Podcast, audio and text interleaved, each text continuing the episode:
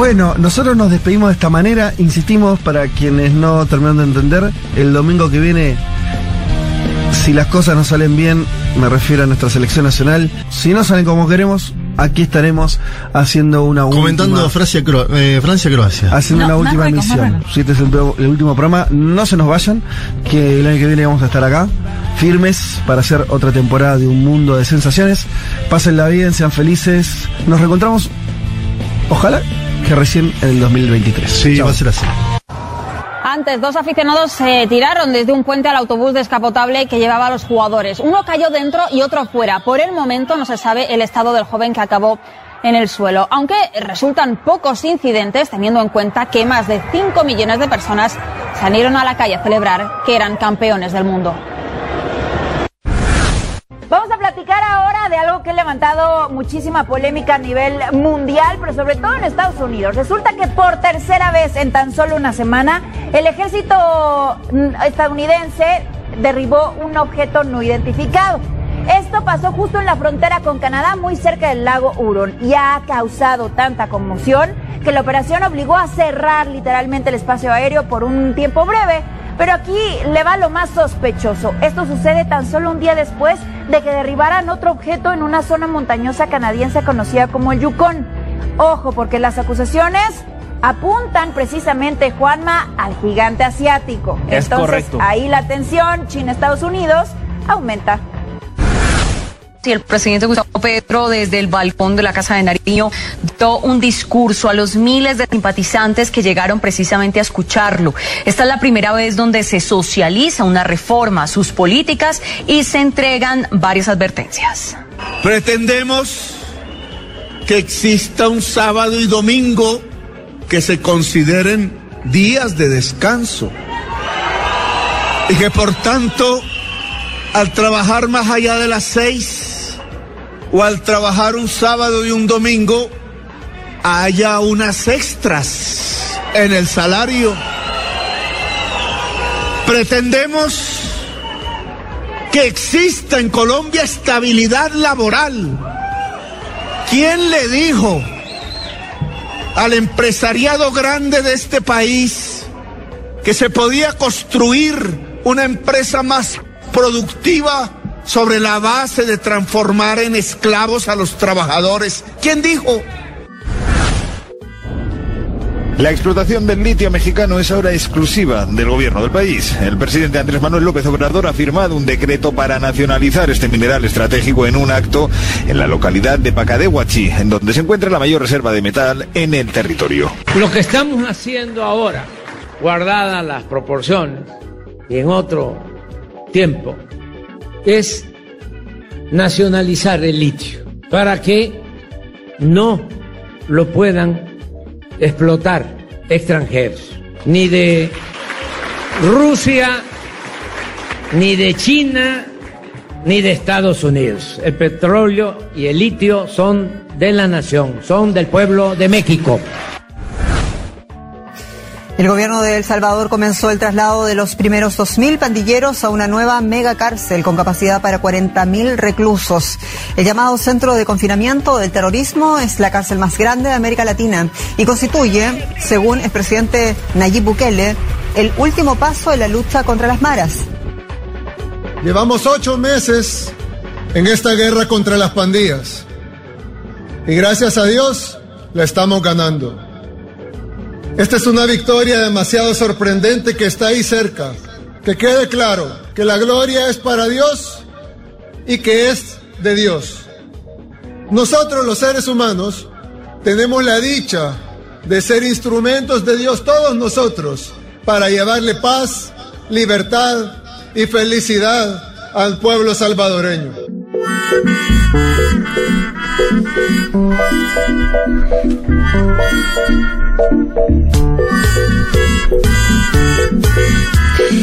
Bueno, aquí estamos. ¿Cómo les va? Ya haremos la presentación oficial. Ahora nos toca hablar un poco de, de lo que estuvimos escuchando. Hay, Acertamos. hay algunas cosas que pasaron. En el último programa acertamos. Dijimos, Sí. no va a ¿Qué haber? Francia-Croacia. Ujú. Y salió campeón Argentina.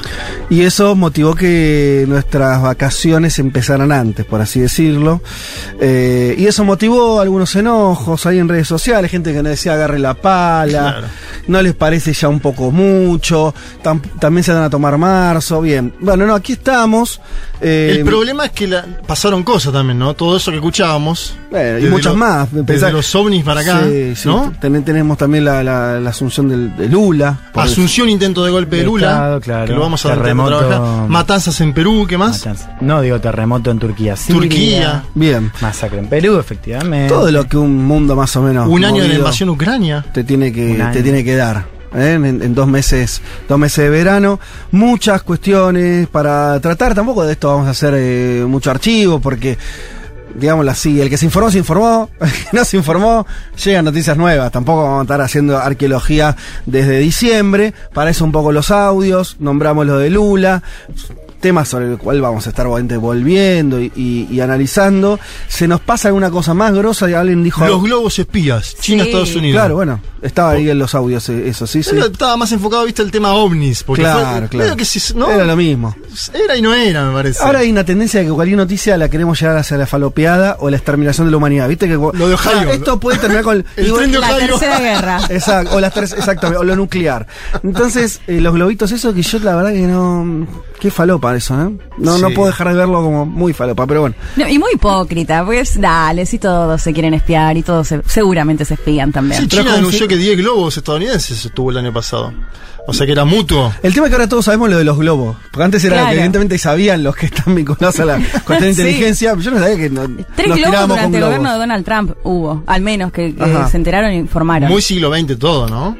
Sí, porque, el globo que es globo- una camarita No, pero además, boludo, tiene el tamaño de un, de un gol. O sea, es un auto pequeño. gigante, es, una guasada. enorme. Claro. No, no, Pasa, es está muy Clio, arriba. Un Clio en el cielo. ¿no? o sea, no. hay algo arriba No que es te un mira globo, desde no arriba. es un globo de lo No de es un cumple de tu hija. no no, podés no verlo. No podés no verlo. Es enorme y nos enteramos ahora, ¿no? Pero Es es muy siglo XX, porque ahora tenés drones, vigilancia, ¿no? A partir de satélites. TikTok. Sí, y el globo que te parece. Y siglo XX. Estamos Sí, volviendo pero por ahí hay cosas que, que funcionan. Simple, barato, liviano. Estamos bueno, ¿qué más? golpe de Estado, Sí, ¿qué más invasión en todo siglo XX, Fede. Sí, ¿qué más tuvimos eh, de, en estos Bukele, tiempos? Bukele versus las pandillas, lo pasamos Sí. también. La ahí. pelea entre Bukele y Petro estuvo muy, muy, muy bien también. También lo hemos hablado, lo- en la semana Sí. algo, algo comentamos, con Juan hicimos un... Yo hice una defensa de Bukele, que ya evidente dentro Mirá. de poco voy a empezar a pedir eh, mi afiliación al partido Nuevas Ideas, así se llama la fuerza política de, de Bukele, eh, y ya estoy, ya decidí, ¿viste cuando ya te hinchaste las bolas?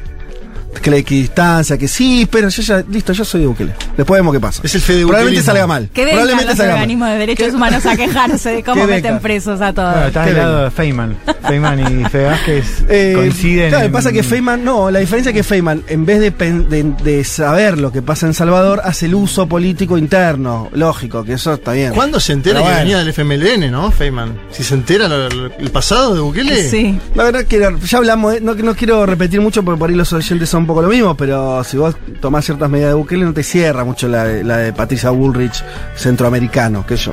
Aumento del salario mínimo, reforma previsional sin baja de, de- de la edad y aumento también de, de la jubilación y mayor injerencia pública. Es raro. O sea, no cierra el, el cuadradito ese ponerlo eh, como un, un pequeño Trump eh, centroamericano. escuché el otro día, eh, de hecho lo pasamos en ahora, dicen, por supuesto usan Bukele vinculado con, con Rosario Sí. y uno de los, Claro. de los panelistas dice, igual lo que está pasando en Rosario no está tan lejos lo de, de El Salvador, ¿viste? Ah, y es como, sí, claro. boom, o sea, es, no tiene absolutamente No, no, no. nada que ver. no, por supuesto. Por eso lo de los usos, obviamente, que es intencionado, sea Feynman o Bernie o quien sea, o en otros países, porque lo de Bukele, como él es, el, es esta especie de, de estrella de las redes, es fácilmente, y esos videos que produce y demás, utilizable en cualquier otro contexto político. Y bueno, estamos en un momento donde todos se usan en ese sentido. Ahora, el tema es si después lo. eh, Yo no me voy a posicionar respecto de Bukele por lo que diga un facho en, en donde sea. Tengo que ver medio qué hace. Después, Claro. mi visión No, particular nuestro seguramente. laburo, ¿no? Seguramente. Nuestro claro, laburo es meter un poco más la, la cuchara. seguramente equivocado. Mi posición es que no es un gobierno ni siquiera reaccionario. Diría más bien nacional Sí. En principio, en, en cuanto. Y no tan distinto a, y con esto termino, a los primeros años de Chávez, donde no era un gobierno ni declaradamente de izquierda, eh, mucho menos socialista, sino un gobierno que tenía medidas en un país distinto, ¿eh? No tenían. Venezuela es un país mucho más grande y eso. Pero ni siquiera eh, era estatista, ¿sí?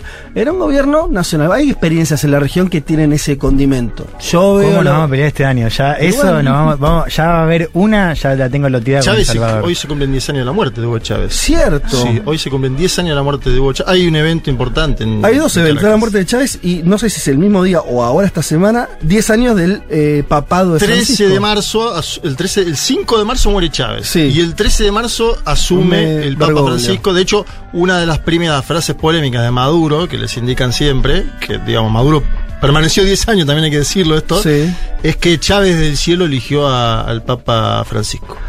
Eso dice Maduro. Fue una de las primeras frases en ese momento, una de las primeras, como le llama a la derecha, maduradas. Bien. Eh, Eh, sí, eh, habría Hay de que- todo este Habría año, que hablar de. Mm, ¿Sabes que tengo un vacío con lo de lo de Francisco en este sentido? No sé si está siendo relevante o no. Subrayo el no lo sé. Sí. Yo de las iglesias en general entro a, a ver cómo eh, la, la arquitectura y no desconozco el resto de la materia eh, eclesiástica.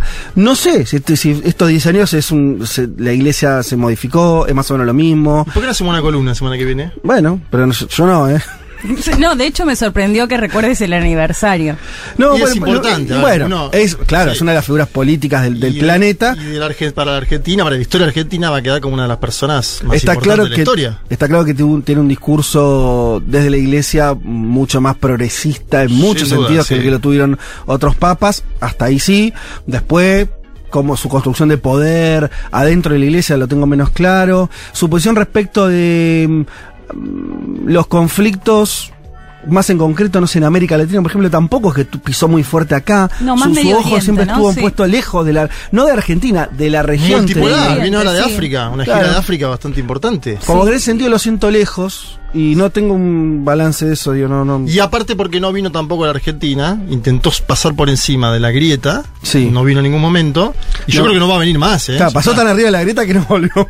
Pero fue a Chile, lo más cerca que vino fue a Chile. ¿Y Brasil no? Brasil, Brasil fue varias veces. Hace ¿no? varios años. 2014, el Festival de la Juventud, Sí. después, después. Y esta semana habló de los curas pedófilos diciendo no basta con pedir perdón. Es como un poco más de dureza, pero Sí. a su vez varias veces acusado de también hacerse el sota, diríamos, Ajá. sobre varios casos.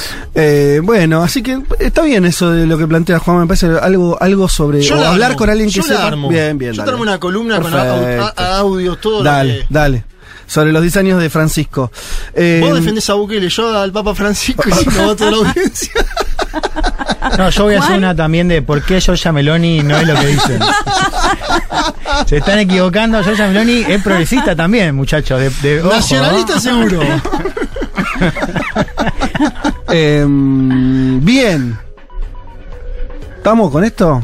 ¿Vamos a arrancar el programa? ¿Arrancamos el programa? ¿Te parece? ¿Sí? Vamos. que estamos defendiendo el.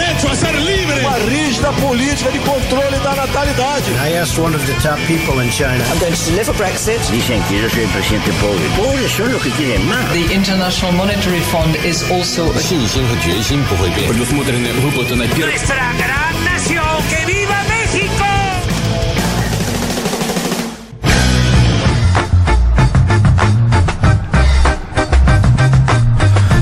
Muy buen domingo para todas y para todos. Hoy es 5 de marzo del 2023 y este es el programa 235 de Un Mundo de Sensaciones, iniciando de esta manera su séptima temporada consecutiva, siempre por esta emisora, por Futurock. ¿Cómo les va? ¿Cómo Bien. andan? ¿Ustedes cómo están? ¿Descansados? Sí, descansados.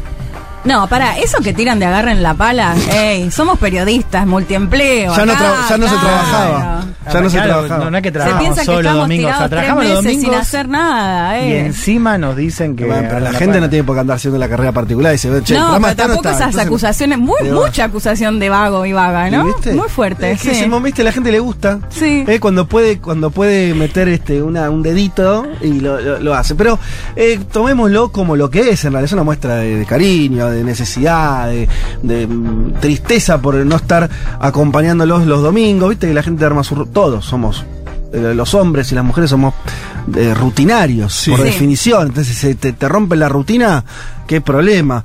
Y somos No, la rutina, obvio, somos la rutina de muchos. Lindo que den un a gol- Dios. intento de golpe de Estado en Brasil y digan, quiero escucharlos, ¿no? Escucharlos. Eh, así es, bien, estamos acá, estamos iniciando una nueva temporada, estamos muy contentos de volver a hablar con ustedes, de volver a, a nosotros también, a involucrarnos con, con esta cuestión semanal de, de hacer un, un trabajo que que cre- por lo menos nos gusta hacerlo, después no sé cómo nos sale, pero de hacer una síntesis de lo que pasa en el mundo. Y cuando me refiero a una síntesis, me refiero no solamente a meter toda una licuadora, sino tal vez todo lo contrario, a seleccionar, a hacer una síntesis, a elegir de qué hablar y elegir de qué no hablar, a qué temas son los que consideramos que realmente van marcando el pulso de los acontecimientos eh, fuera de la Argentina, eh, y además que todo eso puede ser interesante también para ustedes y en principio para nosotros, que es medio una misma cosa. Entonces estamos contentos de volver a hacer esto que nos gusta tanto y por eso lo hacemos desde hace tanto tiempo. Así que nada, abrimos así, abrimos de acá hasta todo lo permite, hasta fin de año vamos a estar haciendo este programa en este horario. Em, pero yo diría que entremos directo de lleno en lo que es el primer gran acontecimiento que va a contar un mundo de sensaciones que no tiene que ver exactamente con la política internacional, o tal vez sí, nunca se sabe. Hoy estamos en un extraño suceso, empezando nuestra temporada y despidiendo en vivo a Homenajeando, diría yo también. a un ¿no? integrante Despidiendo de esta mesa. A un integrante de esta mesa que ha decidido descansar, vamos a decir. Ay, no Justamente. Estaba, no estaba preparada, Justamente. pensé que íbamos a ir con mensaje. Justamente. Bueno, me la hiciste más fácil porque, bueno, no sé si me la hiciste más fácil, ya me empecé a poner mal. No, por favor. No, no, mal no. Eh, bueno, sí, eso, anunciar que no voy a estar más los domingos en un mundo de sensaciones, que me costó un montonazo. Ay, mira, me cuesta hablarlo. Eh, decidirlo, me reía y pensaba, me, cuesta- me cuesta Ah, ¿lo hablaste en como decidirme. Sí, no estoy yendo a terapia, pero quiero ir y hablarlo. Eh, me costó tanto como, no sé, cuando tomas la decisión de separarte de una Sí. pareja, o, o incluso un poco más. Y sí, Eh, porque acá no hubo, no hubo, no, no- teníamos lo- no los hubo roces. desamor, no hubo desamor, exacto. ¿no? Porque cuando hay desamor es más fácil decir adiós. Sí. Eh, no, en este caso que tiene que ver puntualmente con que necesito un día libre eh, y bueno, los domingos es pues, quizás el día más complejo. ¿Vos querés a, vis- a visitar a tus parientes Quiero ir a en visitar Chacabuco? Braga. No. Ay, te juro que te iba a preguntar si después ¿eh? de No. tres años de esta relación a ver, a ver, vamos te a habías aprendido el nombre de ¿Dónde- mi ciudad de origen. ¿De dónde es Leti? Hola, Barriga. Dale, ¿en serio? Lo hace a propósito, boludo. No, no, a ¿Ustedes dale, creen que lo está haciendo de verdad? A ver, ¿cuál este es? hombre. ¿Cuál es? No, sí lo sé, Bragado. Ah, Ah, bien, está. bien. Bueno, me, voy, feliz. Eh, sí, poder ir a Bragado, también tener un poco más de ocio, ¿por qué no? Porque la verdad es que Sí. laburar de lunes a lunes eh, es muy cansador. Eh, y eso me pasó que me llevó mucho tiempo porque ese programa que más me gustaba hacer era lo que más disfrutaba y, bueno, simplemente tiene que ver con esa cuestión. De estás hecho- diciendo que tenés una serie de laburos. El que más te gusta es este y este es el que dejás. Sí, pero es el de No, los está domingos, es el Ah, más difícil. Es, es más difícil, bueno, y Fede y los chicos son eh, testigos también de que me llevó mucho tiempo Sí, sí, porque verdad, no quería. verdad. Leti pedía esto para que lo sepa, pero los oyentes no la quieran No la tanto. quería. Eh, no tanto. Leti empieza, pero ¿por qué no lo hacemos los martes a las 11 de la noche? Le mira, Leti no es el mejor horario. Sí, el programa está instalado en la grilla. No, pero por ir los jueves a las 3 de la mañana. No, Leti, yo tengo una hija. Eh, es verdad que vos lo que te Intenté. molestaba era el domingo. Pero bueno, así es donde está el programa, así es donde nos sí, escuchan. Bueno, me costó entenderlo y tuve que decidir y bueno, finalmente es esto, así que lo hago con mucha pena, pero bueno, es una decisión que, que tenía que tomar. Eh, además decir que me- también me da pena porque nosotros arrancamos en un contexto muy particular, de hecho hoy lo estábamos recordando, Sí, creo la que cuando arrancó yo estaba en Chile, después fue Juan estaba en Sí. Colombia, tardamos como varios programas en estar todos, después nos- vino la pandemia, Es nosotros arran- no nos Eso fue conocíamos. febrero, ¿no? Arrancamos con, arrancamos con ustedes fuera de la Argentina. ¿Los dos estaban afuera? Claro. Sí. No, el Juan vino el primero. Y se fue. Y se fue. No. Y, y Leti vino al segundo. No, yo vine el primero. Sí. Compartimos con Leti El segundo. Yo me fui, Leti estuvo en uno sola con ustedes. Sí. Y después pandemia. Después empezó la pandemia. Claro. Que a vos te enganchan en, Colombia. En un aeropuerto. que Hablamos con vos, que Sí. estabas y- tratando de volver. O sea, nos, sí, total, Leti, nos agarró esa coyuntura horrible Sí. eh, que todos vivimos, así que no, todos saben de lo que estamos hablando. Y este es verdad que este grupo, a pesar de que, porque cuando un grupo de trabajo te agarra una así, es muy difícil, les, les habrá pasado a muchos de los que nos escuchan, eh, construir Vínculo. un, un Sí. vínculo cuando, de hecho, estuvimos acá, eh, yo venía solo. Venía, venías vos, después Porque veníamos además dos, después no, nos, veníamos no tres. nos conocíamos. O No, sea, con exacto. Juan sí ya éramos amiguitos, pero con ustedes no nos conocíamos. Juan Sí. tampoco. Pero tuvimos la revancha dos te- después, dos temporadas enteras, ya más, entre comillas, normalizados. Sí. 2021 a mi- mitad de camino, creo. Sí. Pero ya empezando a venir acá. eh, y todo el año pasado. Un mundial encima, una Sí. pandemia encima, un montón de cosas que pasamos en estos tres años. Ay, no sé, mira, no quise preparar nada para decir y no me quiero poner muy dramática tampoco. tampoco es el pero... caso. Es homenaje. No, un es que sabes que Tam- Fede, bueno, sí. primero por supuesto agradecerte a vos y agradecerle a Julia que, que en la radio haya un espacio para un programa de política internacional porque todos los que estamos en esta mesa sabemos que, que por ahí es un área de las que no son las que más suelen importar y a las que más espacio se le suele dar también en los medios de comunicación. Si De bien creo que un país, poco ¿eh? está cambiando, sí, de nuestro, nuestro país, porque vos y si bien creo que está cambiando un poco, que se les está dando un espacio, bueno, primero agradecer que ese espacio esté y, y segundo que me parece que realmente hicimos un programa, hacemos un programa y lo van a hacer ustedes también, un programa hermoso en el cual creo que, que llegamos, ¿no? Porque todos esos mensajes que llegaban de gente que por ahí no le interesaba la política internacional y de pronto ahora va a estudiar algo relacionado a la Mm. política internacional, eh, de un dentista, una enfermera, a, no sé, cualquier tipo de trabajador que, que escucha un programa de política internacional, me parece que eso lo logró este programa porque realmente es un programa eh, hermoso. Y punto aparte, y yo sé que esto va a sonar muy demagógico, pero los oyentes y la oyentada de la FUTU y de un mundo de sensaciones es incomparable y de hecho eh, es lo que más pena me da, ¿no? Porque realmente recibí muchísimo cariño estos tres años, un montón de mensajes. Se ve que te eh, sobra el cariño, porque lo dejas así, te vas. Ay, no, no seas malo. Se ve que te no sobra el cariño, malo. lo cual es- Para, está muy esto, bien. esto es muy tóxico. Por eso es muy la gente no se separa, boludo. Porque hace un año nos estamos separando. Hace Sí, un año es verdad. Hace un año que ya Ahora podemos decirlo, ahora sí, podemos sí. decirlo, Leti, Leti cada vez que empezaba, una, estaba por empezar una temporada, decís un año y yo no sé si no fueron No, dos fueron temporadas. dos, fueron dos. Dos. Donde Leti decía, no sé, porque Bragado, Chacabuco, No. eh, eh, Olavarría, entonces sus compromisos con el interior de la provincia de Buenos Aires eran muy fuertes y nosotros decíamos, No se irá "Ay, la Leti". campaña de la provincia, ¿no? No, mi, mi Digo, sobrina ¿no? que los odiaba, mi No, sobrina que más chica que los odiaba fuerte porque Yo- los lo culpaba de que yo siga trabajando los domingos y no poder ir a Bragado. Leti, somos más casi del mismo barrio, que no te quiero ver un domingo cambiando, yendo a comprar la, la- yendo a comprar eh, factura. No, No, pero sí, bien obvio igual. también, ocio, sí. Pero te vas a ir a, a- a tu Ah, obvio, pagos. obvio. Sí, Ah, sí, bien. es que en estos años no, no he ido Por eso. prácticamente porque no Sí. podía. ¿Querés No, ser no. Y además tengo una cuestión así muy de responsabilidad que también me costaba pedir los domingos, ¿viste? Si hay algo que decir de sí. Leti es que es muy laburante, Sí. permanente. A diferencia de laburante. otros No, acá. no. Oh, Bueno, nos vamos todos. ahora me voy yo también, Váyanse ¿no? todo, déjenme solo, váyanse todo.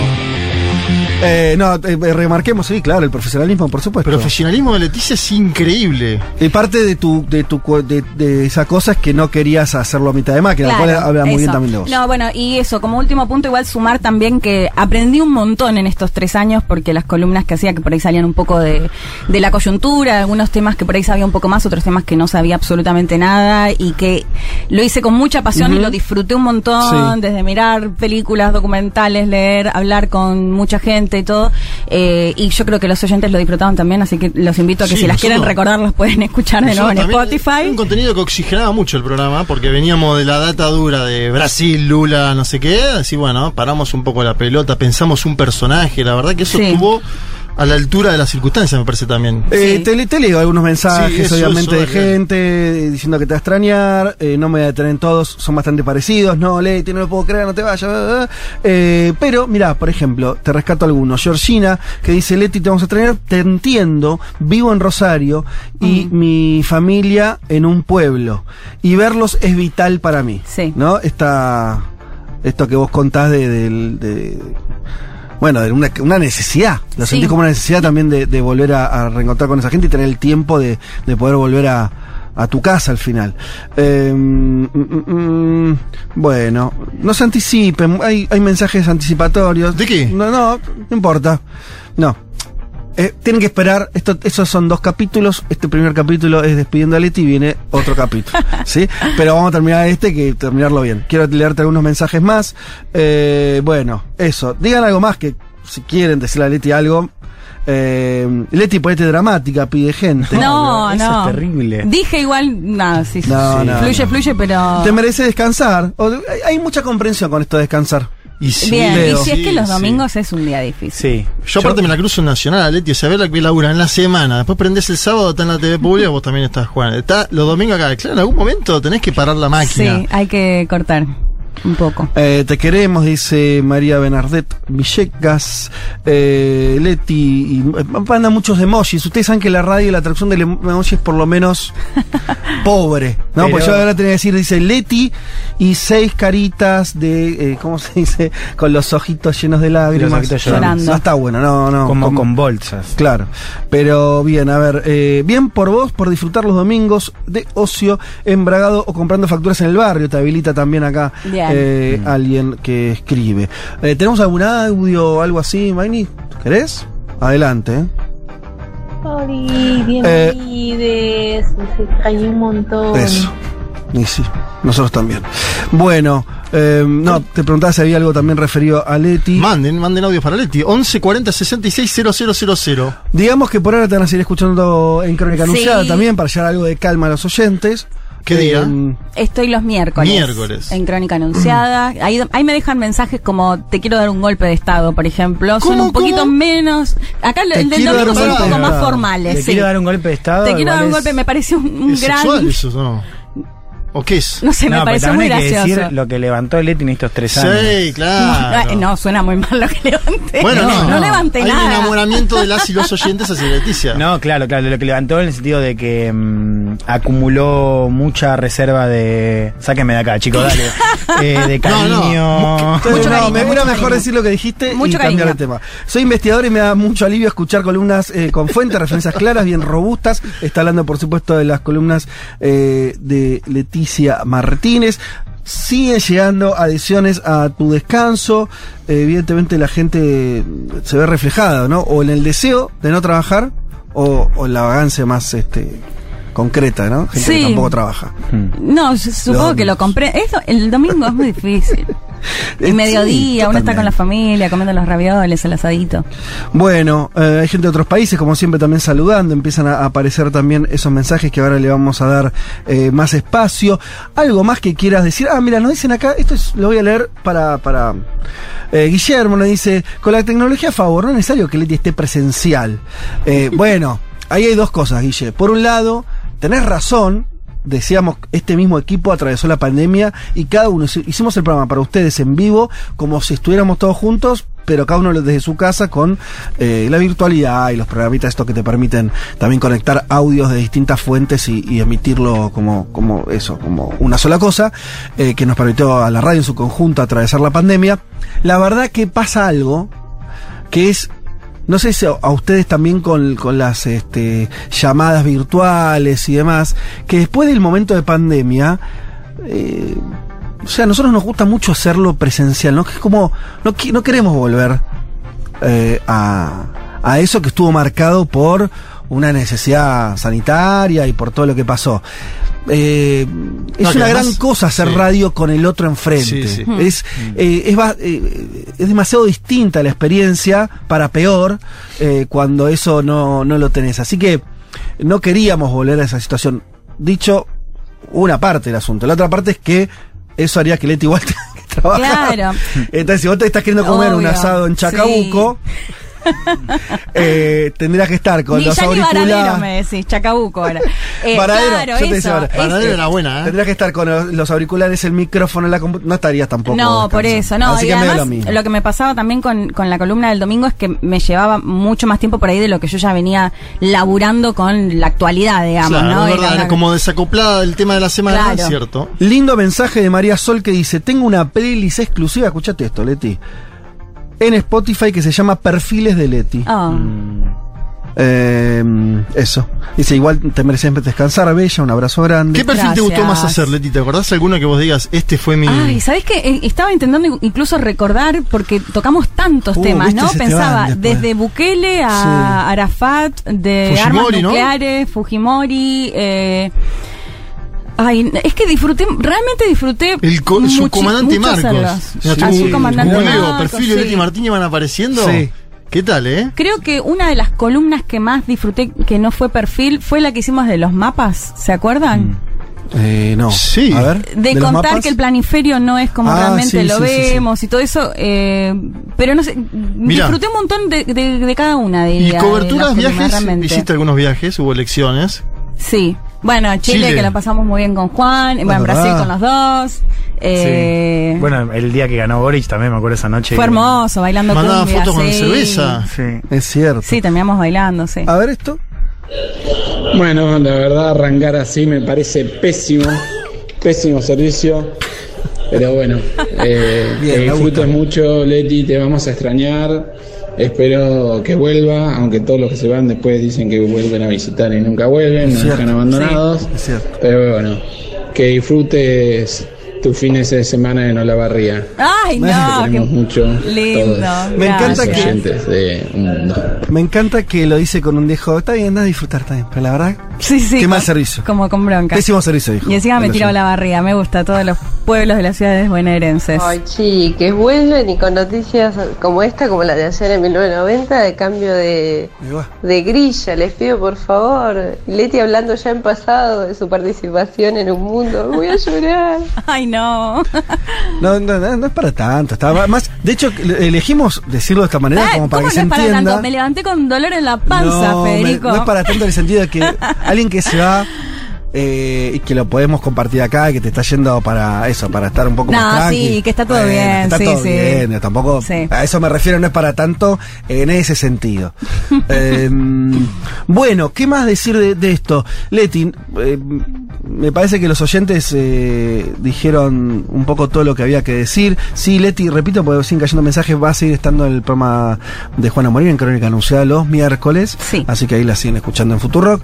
Eh, bueno, eso, me parece que, que, mm, que estuvo bueno, que los equipos cambian y todo eso, me parece que es medio una, una obviedad, todo lo que somos, eh, ah, atravesamos circunstancias en la vida, sabes que, que se dan dando cambios. Yo, mm, la verdad que nunca lo siento tan, me pasó lo mismo cuando, cuando se fueron Shapiro y, y Julia Rosenberg en su momento y justamente entraron ustedes. Y sí, bueno, siempre cuando se va uno es medio. Además, siempre tuvimos acá la suerte de que se fueran bien. O sea, nunca, nunca eh, la ida No, tiene que ver con no, no, querer estar en el programa o lo que sea, sino eh, cuestiones laborales, cambios de necesidad de tiempos, de cronogramas, de lo que sea. Eh, y la verdad que siempre este programa logró crecer.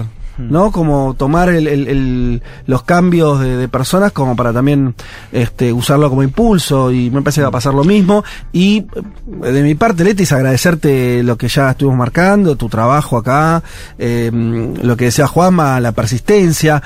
Eh, tampoco de hacer esto un, el- un elogio absurdo, pero sí que la persistencia, a pesar bueno, es un programa semanal, no estamos cargando bolsas en el puerto, como decía esa, esa vieja frase, eh, y esto nos gusta hacer, no, es un trabajo que, que- que- que es lindo, eh, y eso es un montón. Eh, hay algo de la persistencia, ¿no? Que, que es, eh, que es la forma de construir cosas. No conocemos otra, yo no conozco otra, que es, viste, insistir, insistir, insistir, y este programa, decíamos, tiene siete temporadas, con Leti, con vos, hicimos tres, creo. Tres años, Eh, sí, un montón. Que es un montón, ¿no? Eh, en cómo son ahora las decisiones laborales, la Sí. vorágine de las cosas, en un momento de crecimiento también personal, como es tu caso, que laburas en distintos medios.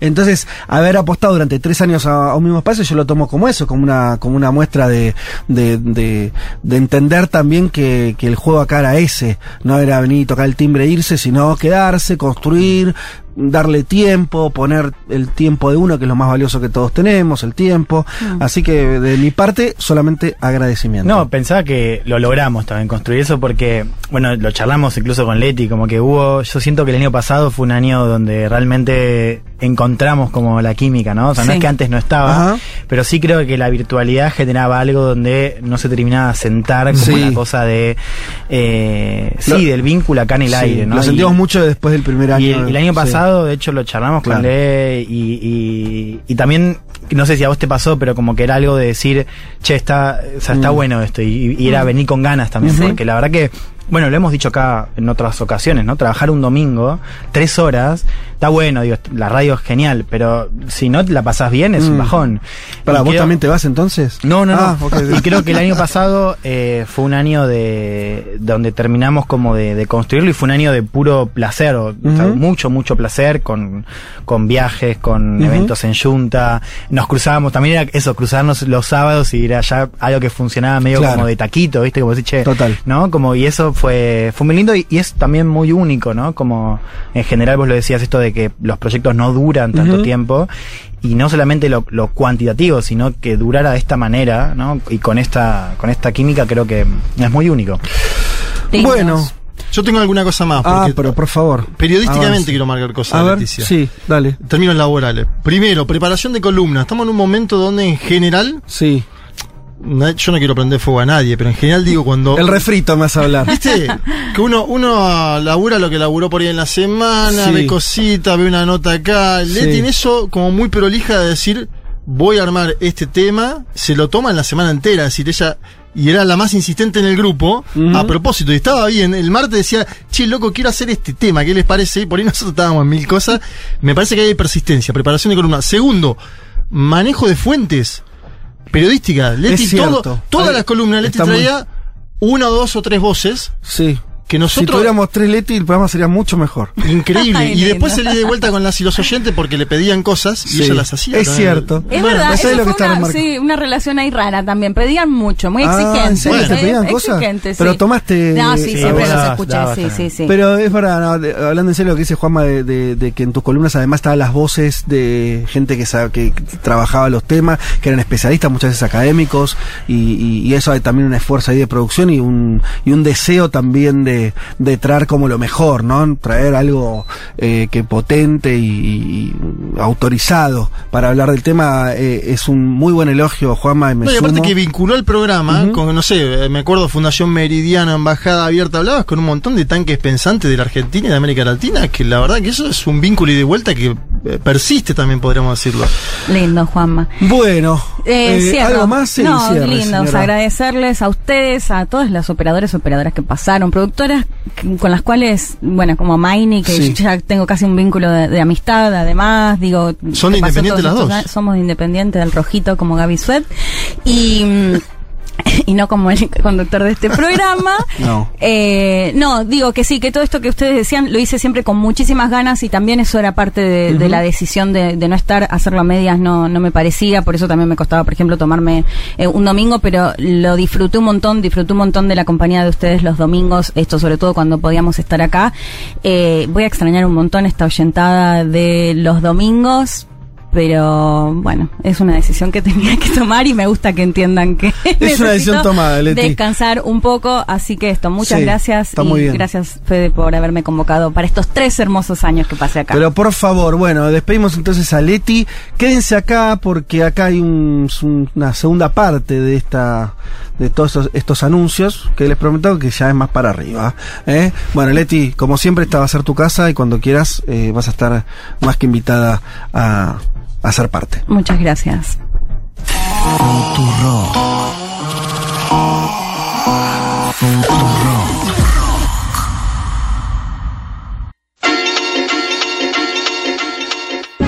Un mundo de sensaciones. Un mundo de sensaciones. Contamos lo que pasa afuera, por lo menos mientras existan los casquetes polares.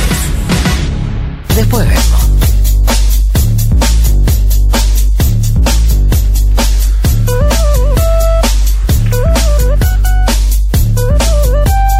¿Cómo se siente? Estoy experimentando cómo se siente saber que tengo a unas personas frente mío que van a producir con el correr de las semanas un efecto en nuestra audiencia eh, que va a aliviar muchísimo eh, la mala noticia que dimos recién con la salida de Leticia Martínez. Eh, es una buena sensación porque es como de mucha tranquilidad. Eh, les decíamos que, bueno, eh, cuando, cuando con Leti hablando ya a fin de año de que su continuidad probablemente no, no, no se iba a dar este año, empezamos a pensar qué íbamos a hacer, qué opciones teníamos y llevamos una gran idea, que en vez de por qué no una persona sumar a dos personas. Y de esa manera, eh, bueno, cubrir más temas, tener un equipo más grande, eh, sobre todo, por ejemplo, si Juan, como le está pasando, se muere eh, eh, al aire, Ya me ahogado, echaste y me, ya tenemos que lo reemplazar. condenaste a la muerte. Eh, voy a presentarlas así y comenzamos a hablar. Estamos en presencia de eh, Viole Weber, Beta Weber y Malena Rey. ¿Cómo les va? ¿Cómo va? Hola, ¿qué tal? ¿Cómo están? Bien. Eh, son eh, dos eh, personas con perfiles bastante distintos, pero que nosotros entendemos que por distintas razones, justamente por esa diferenciación, eh, iban a poder aportar cosas bastante distintas y ambas muy interesantes a este programa. Porque hay que empezar por un lado, eh, empiezo este, por Violeta. Vos sos estudiante todavía de eh, Relaciones Internacionales. Sí, yo estudio Relaciones Internacionales en UNSAM, me quedan unas materias todavía ahí. Eh, y bueno, me encanta la carrera, eh, sobre todo la parte de así de teorías críticas, teorías de coloniales, postestructuralismo, toda la parte más eh, así como crítica. Ajá.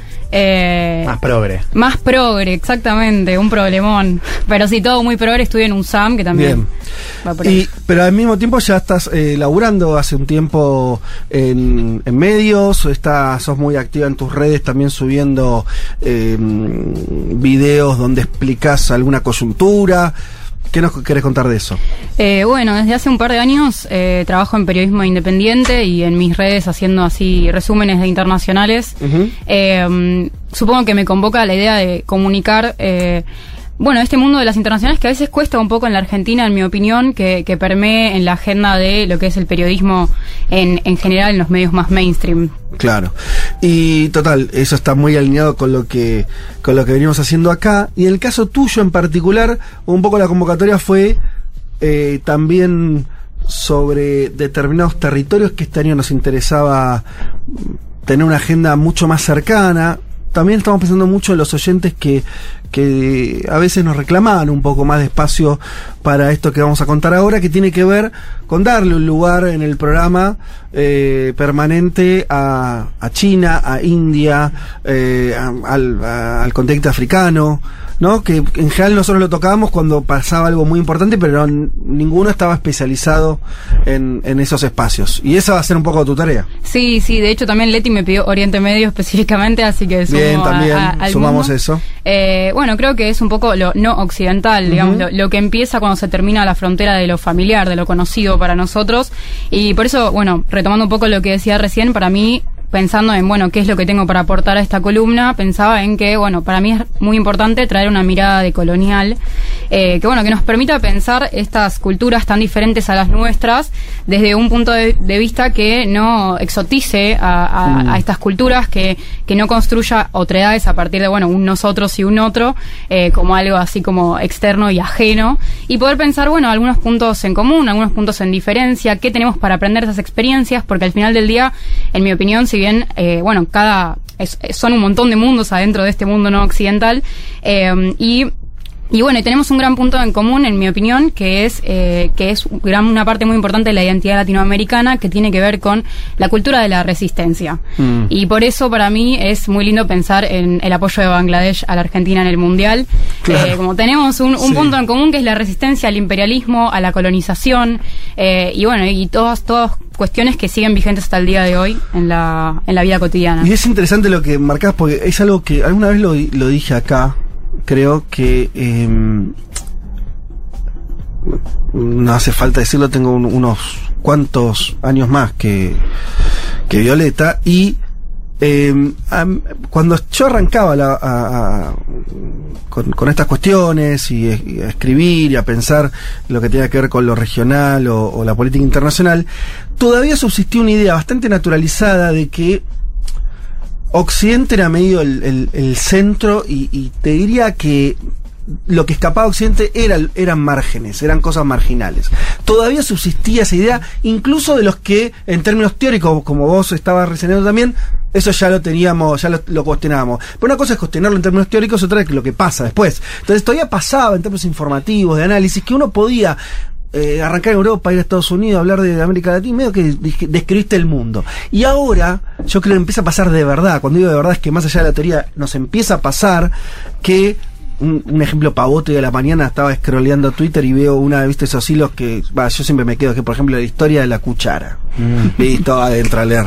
Y la cuchara, el tenedor, no sé qué. Y entonces, claro, en un momento el hilo empieza a hablar de cómo era en China. Hoy ya no podés no hablar, o sea, viste que hay una sensación como que si vos no hablas de China, de, de- de Asia en general, eh, por ahí África todavía se mantiene, ¿no? Como en un margen, pero si vos no hablas de esos, de esos lugares, es como no estás hablando de algo global ya, ¿no? Claro. Como que lo global, si no incorpora eso, ya está.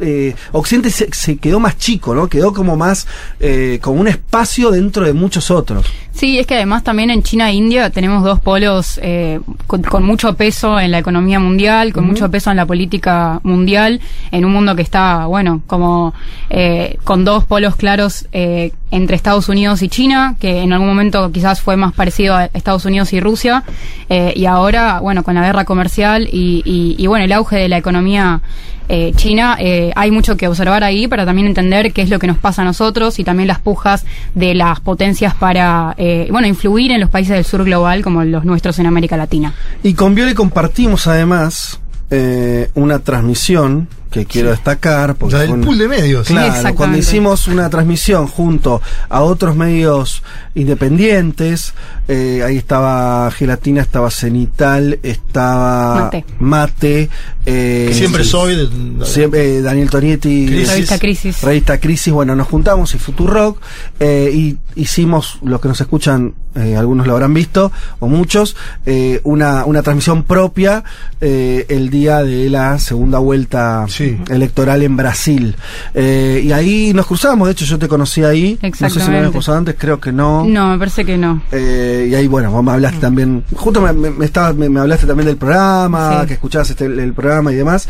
Eh, así que tenemos ahí una experiencia que también es interesante eh, de mm, y que ojalá este año también se repita de, de volver a hacer algo con, con esos medios y, y nada, vos sos parte también ahí de, este, de esas experiencias que son que son muy- que las sentimos muy cercanas a nosotros. Hay a- ah, mira, hay, audio, ya tiene audios Violeta, pero entró hace dos- no puede, ¿cómo? te- a ver, pero Qué orgullo que Viole Weber esté en la FUTU. Ah, bueno. Eh, la sigo a través de Mate. tu hermana. Mate, No, Mate te juro que no. y nada, hace un gran laburo y felicitaciones también a Malena, no la conozco, pero seguro es una gran periodista. Les abrazo fuerte. Bueno, así, que fácil entrar así, ¿no? Estás a un lugar, che, te- mira, yo me llamo así, ya hay un audio de gente diciendo, eh, pues ya tenés hinchada. Bueno, insólito.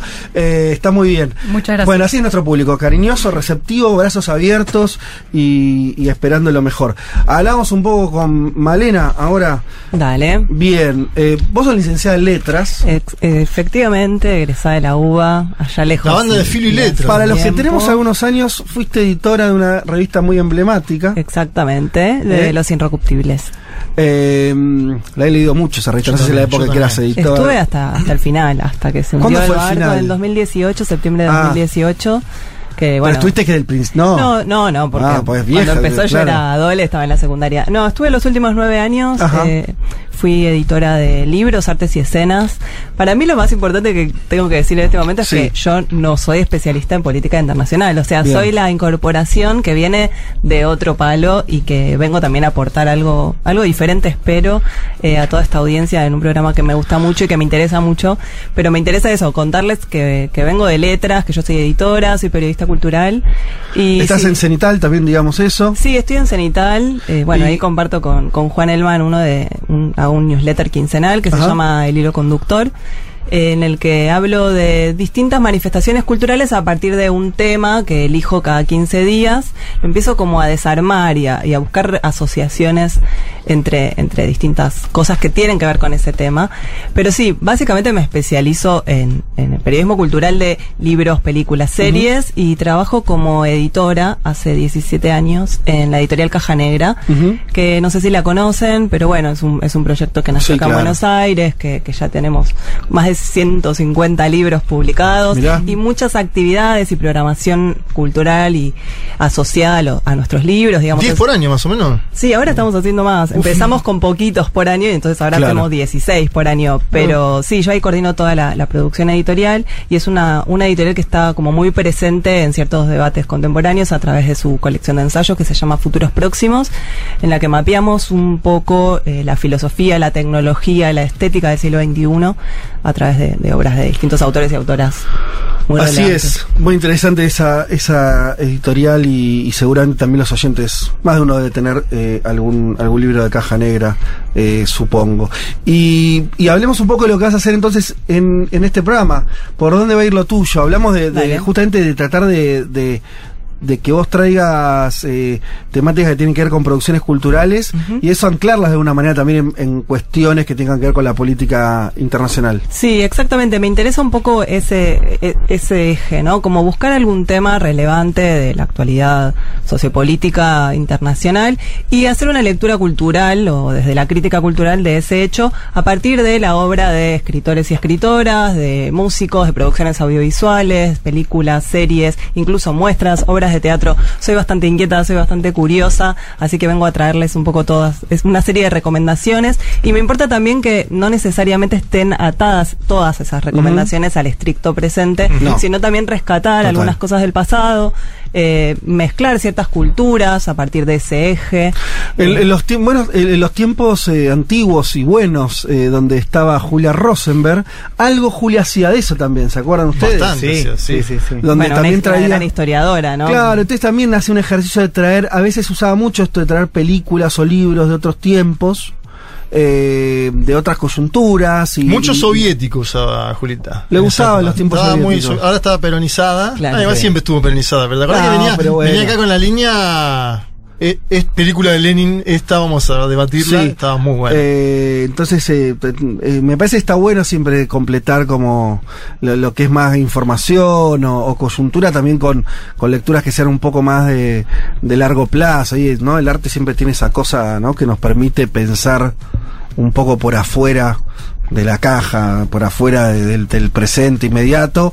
Así que el desafío con, con Malena eh, va a ser ese. Estoy viendo un montón de mensajes. eh, evidentemente teníamos este razón en que esta segunda parte del anuncio eh, iba a compensar. Iba a ser más feliz. Iba a mal. compensar.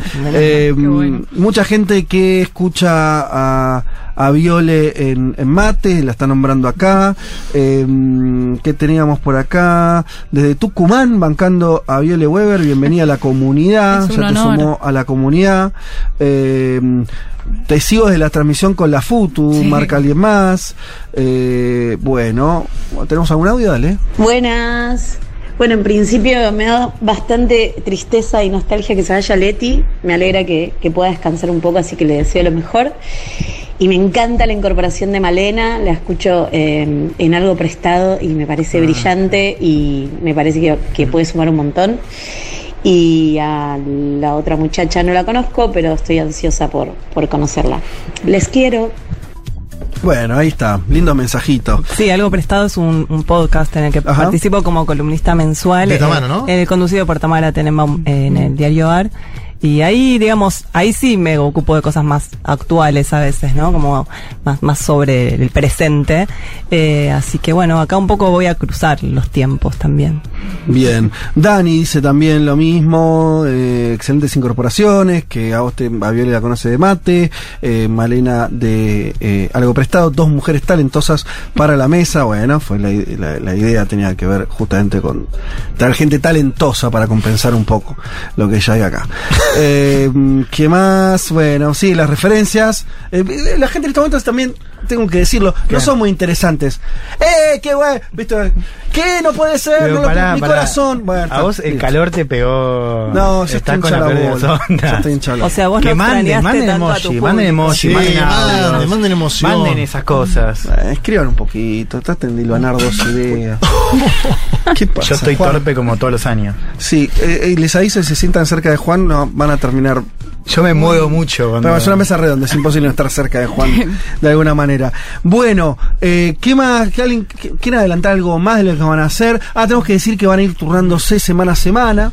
Eso sí, eh, para, para que el público entienda, este, vamos a decir siempre cuatro en la mesa. Eh, una, una semana van a escuchar eh, a, a Viole y otra semana a Malena. Todavía de hecho no sabemos cómo vamos a arrancar, quién arranca el domingo que viene. Eh, pero bueno, nada, si no tiene la- mucha importancia eso. La cuestión es que las dos van a ser parte del equipo y entonces encontramos la manera, como le decía, de que eh, a ustedes sumarles al programa, a todos, a ustedes como oyentes, de sumarle entonces eh, un- una voz más a la, a la que a la que teníamos y con, con estos perfiles. ¿Alguna cosa que quieran adelantar?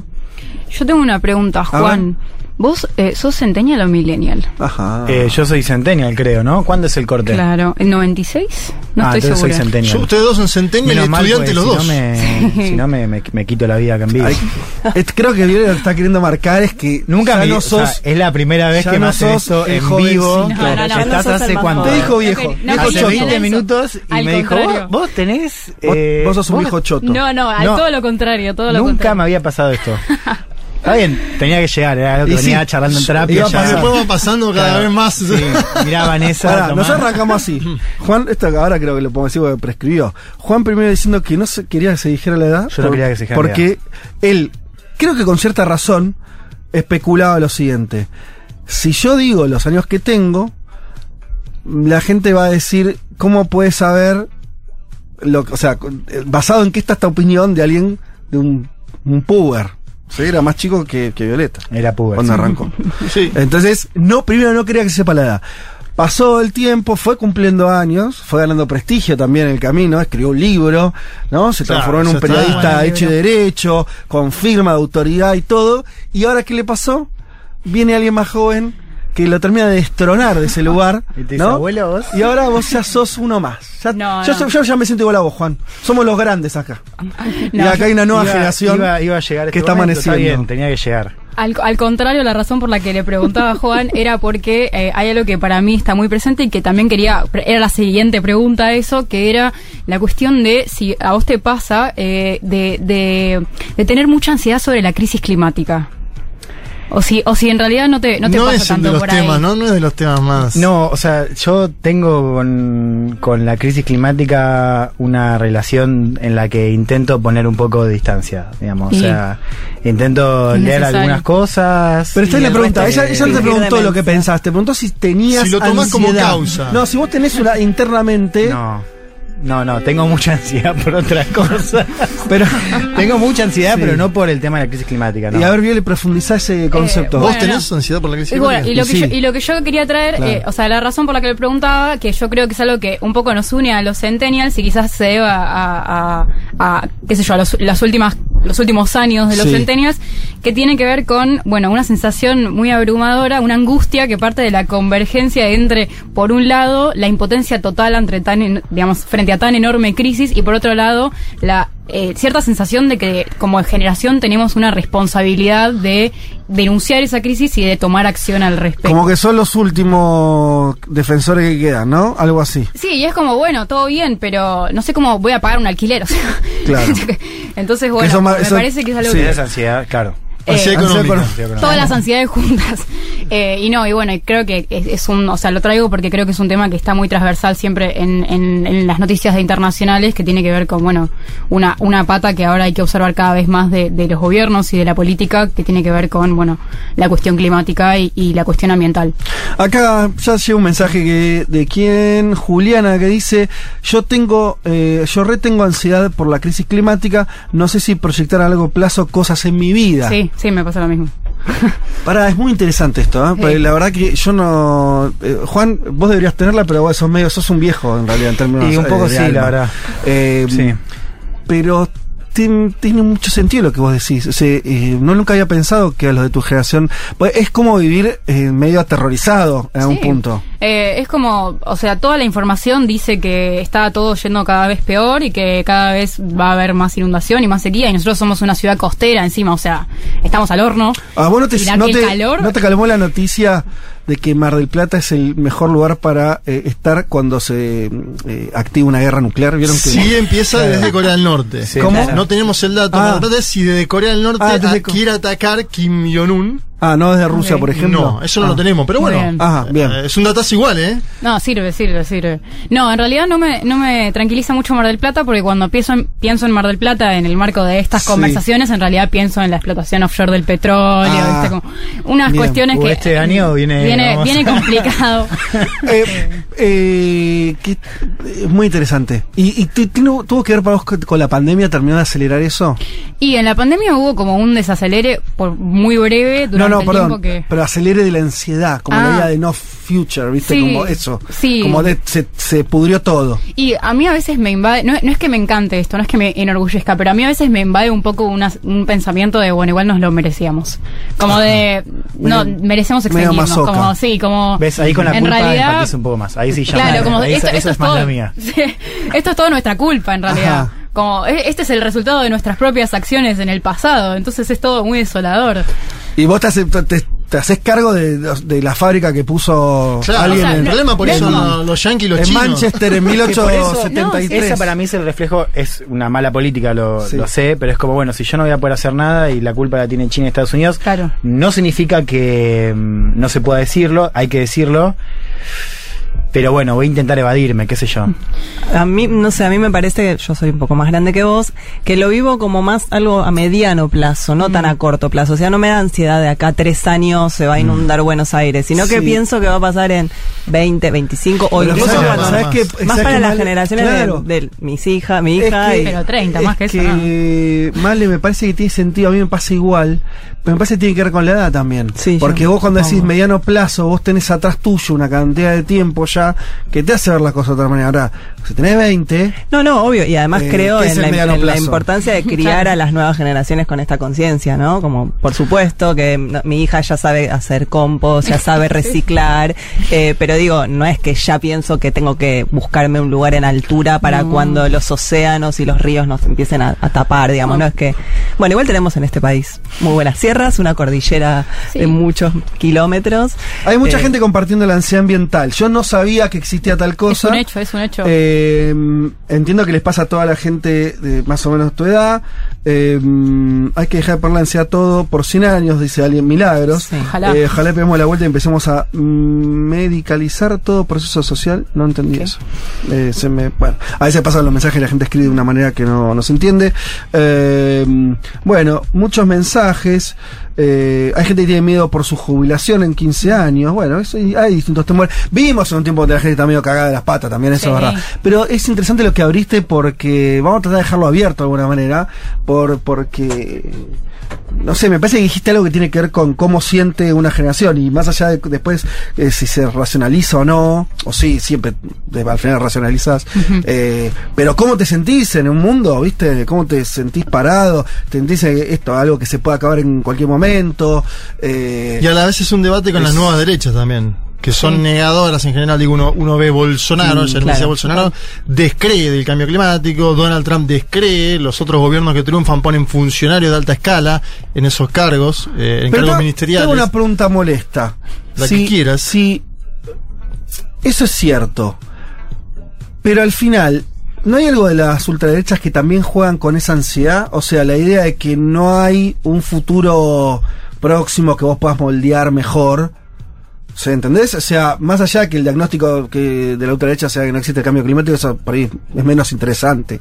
Pero me parece que sí se paran por el, el mismo, eh, en la misma ansiedad, que, que me parece que tiene que ver con que no entendés todavía tampoco la salida, no está claro para dónde hay que ir. Hay algo de eso también. Porque si no, más que ansiedad, habría ansias de decir, no, che, loco, hay que matar al presidente. Sí, de ahí bueno, también, habría otra y cosa. De ahí la idea pero- de traverso esta idea de la utopía reaccionaria, ¿no? De Mm. esta idea de volver atrás. O sea, Claro. si vos el futuro se te cae encima, entonces yo te prometo volver un tiempo dorado, que nunca es así. Por supuesto. Pero diga, el Make America Great Again, volver al Brasil de los 60, a la Francia, digamos, también de los 60. O sea, hay una idea de retornar a algo eh, que supuestamente fue mejor, ¿no? Eh, pero fíjate que vos también un poco tenés idea de que el pasado fue mejor. Digo, hace un ratito decías esto de eh, los tiempos buenos y los anteriores y buenos. Una boludez, pero digo, Ah. está instalado esa idea de que si Sí. el futuro te cae encima, entonces, bueno, quiero volver un poco a... Claro, es que es muy, es muy difícil un mundo que acaba de atravesar una pandemia pensar que el pasado no fue mejor. A mí me pasa también, todo el ¿no? tiempo, por Eh, ejemplo, como que siento, eh, y es otra ansiedad, que no tiene que ver con la crisis climática solamente, sino es como volver como a... Quiero volver al 2013, de no, sé, no, no, viví- no era periodista 2013, pero digo, no, 2013 tenías blogs, eh, o tenías... Había- no sé, era todo lo- artesanal. Tenías libros, igual 2013 es como tampoco... No, pero yo te entiendo, sí, sí. O, o- pero también muy idealizada esa cosa de no, quiero volver a- al fin del siglo XX Bueno. y las redacciones y las revistas y ¿no? O sea, es una ansiedad muy particular, pero también hay una idea de que ¿Cuánto esa Atrás. No tiene que ver también, porque vos hablaste de 2013, se lo ya son dos años antes, ya cuadra, antes de las redes sociales. ¿No? También hay Hablando algo, de ¿no? ansiedad. Sí, pero es que es constantemente. Vos te despertás a la mañana un domingo, por ejemplo, si no estás eh, haciendo un programa de radio al respecto, y miras Twitter y de repente incendio en tal lado, huracán en tal lado. Eh, o sea, es Sí, el humo en la ciudad. el humo en la ciudad. Bueno, es como, sí, a mí me pasa justo con lo que hablábamos recién, que si bien somos una ciudad costera y, y eventualmente pienso que podría llegar a pasar, eh, la, digamos, la desaparición de Buenos Aires no, es, no pienso que sea lo que va a pasar mañana, pero sí, como me, me resulta muy angustiante ver cómo se incendia todo el país eh, y, y cómo se contaminan los lagos y tenemos cada vez menos acceso al agua dulce y, y bueno, y que quizás eso, como las redes sociales te lo recuerdan constantemente y eso colabora al clima de angustia to- total todo el tiempo. Claro, porque hay algo ahí. Bueno, con lo de las redes hay algunos que, que por lo menos lo que a mí me, me parece la piensan mejor es que te acerca un montón de información. Uno de los problemas es que, y que por ahí ayuda a esto que vos decís de la sensación de, de medio desesperación, es es una, una catarata de información sin contexto también, ¿no? Sí. Entonces que eso facilita el miedo, ¿no? Porque, quiero decir, ya sé que hay crisis climática y estoy de acuerdo y que se ahondó desde hace 30 años o 50, lo que quieras poner. Pero también es cierto que en el mundo siempre pasaron cosas muy horribles y a veces mucho más horribles. Tuvimos mundos mucho más horribles que este en términos sociales, ni hablar. Ah, no en sociales, contra esta idea medio simplona de decir, ahora hay más desigualdad que nunca. Sí, está bien, amigo, pero eh, la gente eh, era analfabeta en un 90%, no tenían agua potable, o sea, no hay que, no hay que era una panacea, no, no. El mundo era más horrible para las mayorías. Eh, pero, ¿no? Me parece que funciona esto, eh, porque bueno, El problema es que la- tu generación no puede estar afuera de las redes sociales. Quiero decir, Es imposible. Claro. A- Antes estuvo hace un rato Martín Coan, un escritor, no sé qué edad tiene, 50, 50 y pico, algo así. Y él de, muestra, un, tiene un teléfono que en realidad medio casi como, eh, como el teléfono de Rita, en realidad no anda. Es un, es un teléfono medio juguete. o sea, sirve para hacer llamados. Sí, sí, solo para recibir. Claro, pero no tiene redes sociales. Bueno, pero él puede hacer eso Claro. porque construyó su vida antes. Ahora, ¿no? Eh, vos, sino que no podrías desarrollar las cosas que quieres No, hacer, que- mostrarte. No, y es peor para las generaciones anteriores, ¿no? Porque las, las que tienen 14, 15. Sí. O sea que... Las más nuevas todavía. Sí, sí, o sea, yo considero esto de que estamos, es una generación que, que habita, digamos, ese espacio digital, pero qué sé yo, veo a pibes más chicos y los veo mucho peor. De hecho, salió esta semana un debate que es súper interesante, lo tomó el, el New York Times, pero digamos, está como muy dando vueltas en Estados Unidos esto de si efectivamente fueron las redes sociales las que arruinaron un poco a la generación esta. ¿no? Eh, y un poco los tipos lo que dicen es, eh, vos tenés una epidemia de salud mental, o sea, crisis en adolescentes que no tenías en ningún momento. Entonces, hay algunas posiciones que dicen que intentan pensar por fuera de esta tecnología y decir, bueno, para la pandemia, hablan Sí. de Estados Unidos del caso de Trump, Sí. viste, como de, para bajarle un, poco, un, un poco el tono, esta cosa de no acusar a la tecnología. Sí. Pero al mismo tiempo, los resultados te dan que ¿Qué es nunca eso? tuviste este No. nivel de ansiedad en adolescentes. Es más, es peor para mujeres, digo, sobre todo. Sí, trastornos alimenticios. No tenés esos trastornos y efectivamente lo que vos ves es que el, el- el punto de inflexión está en las redes, o sea, está en los smartphones. No hay otro. Eso de los smartphones es tremendo. Mm. Ves un show, ¿no? Ahora, y tenés 200 personas filmando el show. Cosa, a mí me pasa que a veces vos vas a ver un show, lo filmás y después decís, ¿qué carajo hago con No este vi, video? Si no, no lo subo a nada, por ahí no lo viste. Pasa en la cancha también. Yo veo pibes que van acompañando a, a- a amigos. Y los pibitos están mirando otra cosa en el celular. Entonces vos decís, che, loco, esta generación tacha Estás acá o no estás. Bueno, por eso ahí hay todo un tema, pero sí, eh, que, que tiene que ver. Bueno, se toca también con lo cultural, Claro, ¿no? eso cómo decía, consumir para, cultura ahora. para mí hay algunas cosas acá culturales que, que me interesa pensar. Por ejemplo, esto de que decís de los teléfonos, es algo que William Burroughs el- a principios de los 60 ya había dicho. En- dice en, en un libro que se llama La Revolución Electrónica, dice, ¿se imaginan en algún momento poder ir a un recital y que se esté filmando al mismo tiempo lo que estamos viendo y que lo podamos ver al mismo tiempo por una pantalla? Como que ya había imaginado una Sí. cosa muy distópica en relación a, a la transmisión y a lo que es transmitible en, en un vivo, que ahora es como, no sé, ya- eso se dio vuelta cinco veces más y seguimos, o sea, naturalizando algo que es muy flashero a nivel tecnológico, a nivel virtual. eh, y pensaba también qué importante es cierta literatura de del presente que está tratando de imaginar qué tipo de futuros vamos a tener en unos años, porque estábamos muy acostumbradas al cine, al cine catástrofe, ¿no? Mm. Como que siempre lo que veíamos en todos los 90 y los 2000, el día después de mañana, ¿no? Como la tierra devastada, eh, y, y siempre ahí había como un norteamericano que nos salvaba, Sí. o, o siempre había ahí como el foco era que eso iba a generar un hombre mejor. Bueno, eso ya pasó, me parece. Y ahora la, la literatura inventa distopías para ayudarnos a comprender el presente, no solo el futuro. Porque este presente, ya después de la pandemia, se transformó en algo bastante más difícil de analizar. Y hay un, hay un libro en particular que justo sacam- sa- salió Pero en para, Negra. Sí. ahí sí, te hago una pausa y vos dijiste que eh, en, la- en- en los 90 están todas esas películas eh, de catástrofe donde al final alguien salvaba a la humanidad. Y a la menos la que estoy viendo ahora, pero ya vi tres así, y va a haber ocho después, que ya se eliminó esa parte. Sí, o sea, sí, no, no hay que salva. Claro, no, no. no hay eh, nadie salvando a nadie. No, no, no. por Se, eso. se va- se siguen muriendo los muñecos, y decir, bueno, el protagonista, no sé, pero digo, eh, eh, es, es- es como, está buena esa idea, porque...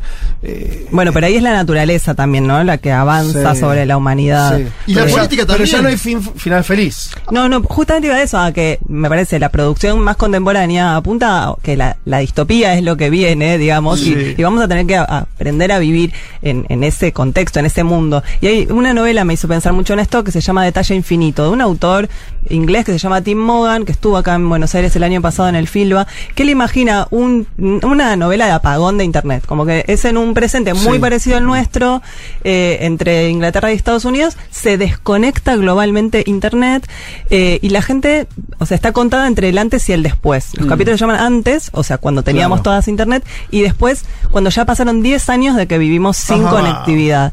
Y la conectividad, el desplazamiento que hace la novela Sí. es pensar que no era a través de los teléfonos, sino a través de unos lentes, que Ah. la gente se ponía y tenían marcas, tipo los lentes Nike, los Sí. lentes Adidas, y entonces es un, un mundo en el que están completamente quebradas las cadenas de suministro. O sea, ya no se puede consumir, no existe el consumo. Vos tenías unas zapatillas y nunca te pudiste volver a comprar zapatillas. Ajá. Entonces, de- todos los bienes materiales están desgastados y la gente se viste con lo que puede, escribe con lo que quedó de un lápiz ¿Y, medio... y por qué el desenchufe de internet genera, eh, digo, por qué no se reconvierte cierta... Porque cae como el sistema operativo a través de un ataque hacker, eh, rompe Ah. como el sistema operativo que mantenía conectados a todos esos lentes, ¿no? Y, y justamente lo sigue a través de unos personajes, una, uno que, una chica que tiene que ver más con el terrorismo hacker, eh, otro que tiene que ver más con de qué manera reorganizar las estructuras colectivas y entonces no se plantean eh, una comunidad en una terraza en la que generan huertas para tener condimentos porque la gente ya no accede a, a ciertos alimentos Eh, y es bastante interesante eso que está desplazado y está y en un momento se sube un barco que lleva que antiguamente llevaba containers por los océanos y conectaba eh, mercados vacíos, los océanos vacíos, los puertos vacíos, los containers vacíos. Entonces, no sé, esto me hizo me hizo ese link, ¿no? Como un futuro que parece lejano por momentos o demasiado cercano por otros. Y a- eso me parece que es lo que genera ansiedad. Sí, bueno, o- eh, otra, podríamos sumar a eso eh, otra cosa que ya lleva mucho tiempo, que es la, la justamente la no existencia de una eh, de una utopía realista como tuvimos utopía realista es casi es un oxímoron lo digo, lo digo a propósito pero eh, que no no hay un, un proyecto global alternativo no como tuviste durante casi todo el siglo XX Mm. más allá de cómo salió eso no importa eh, no importa los efectos de lo que estamos hablando acá. Mm. que es decir la desaparición de un horizonte alternativo y esto una es demasiado seguido pero matando reyes. Son costumbres que son las que abren horizontes no eh, eh, nos está faltando eso.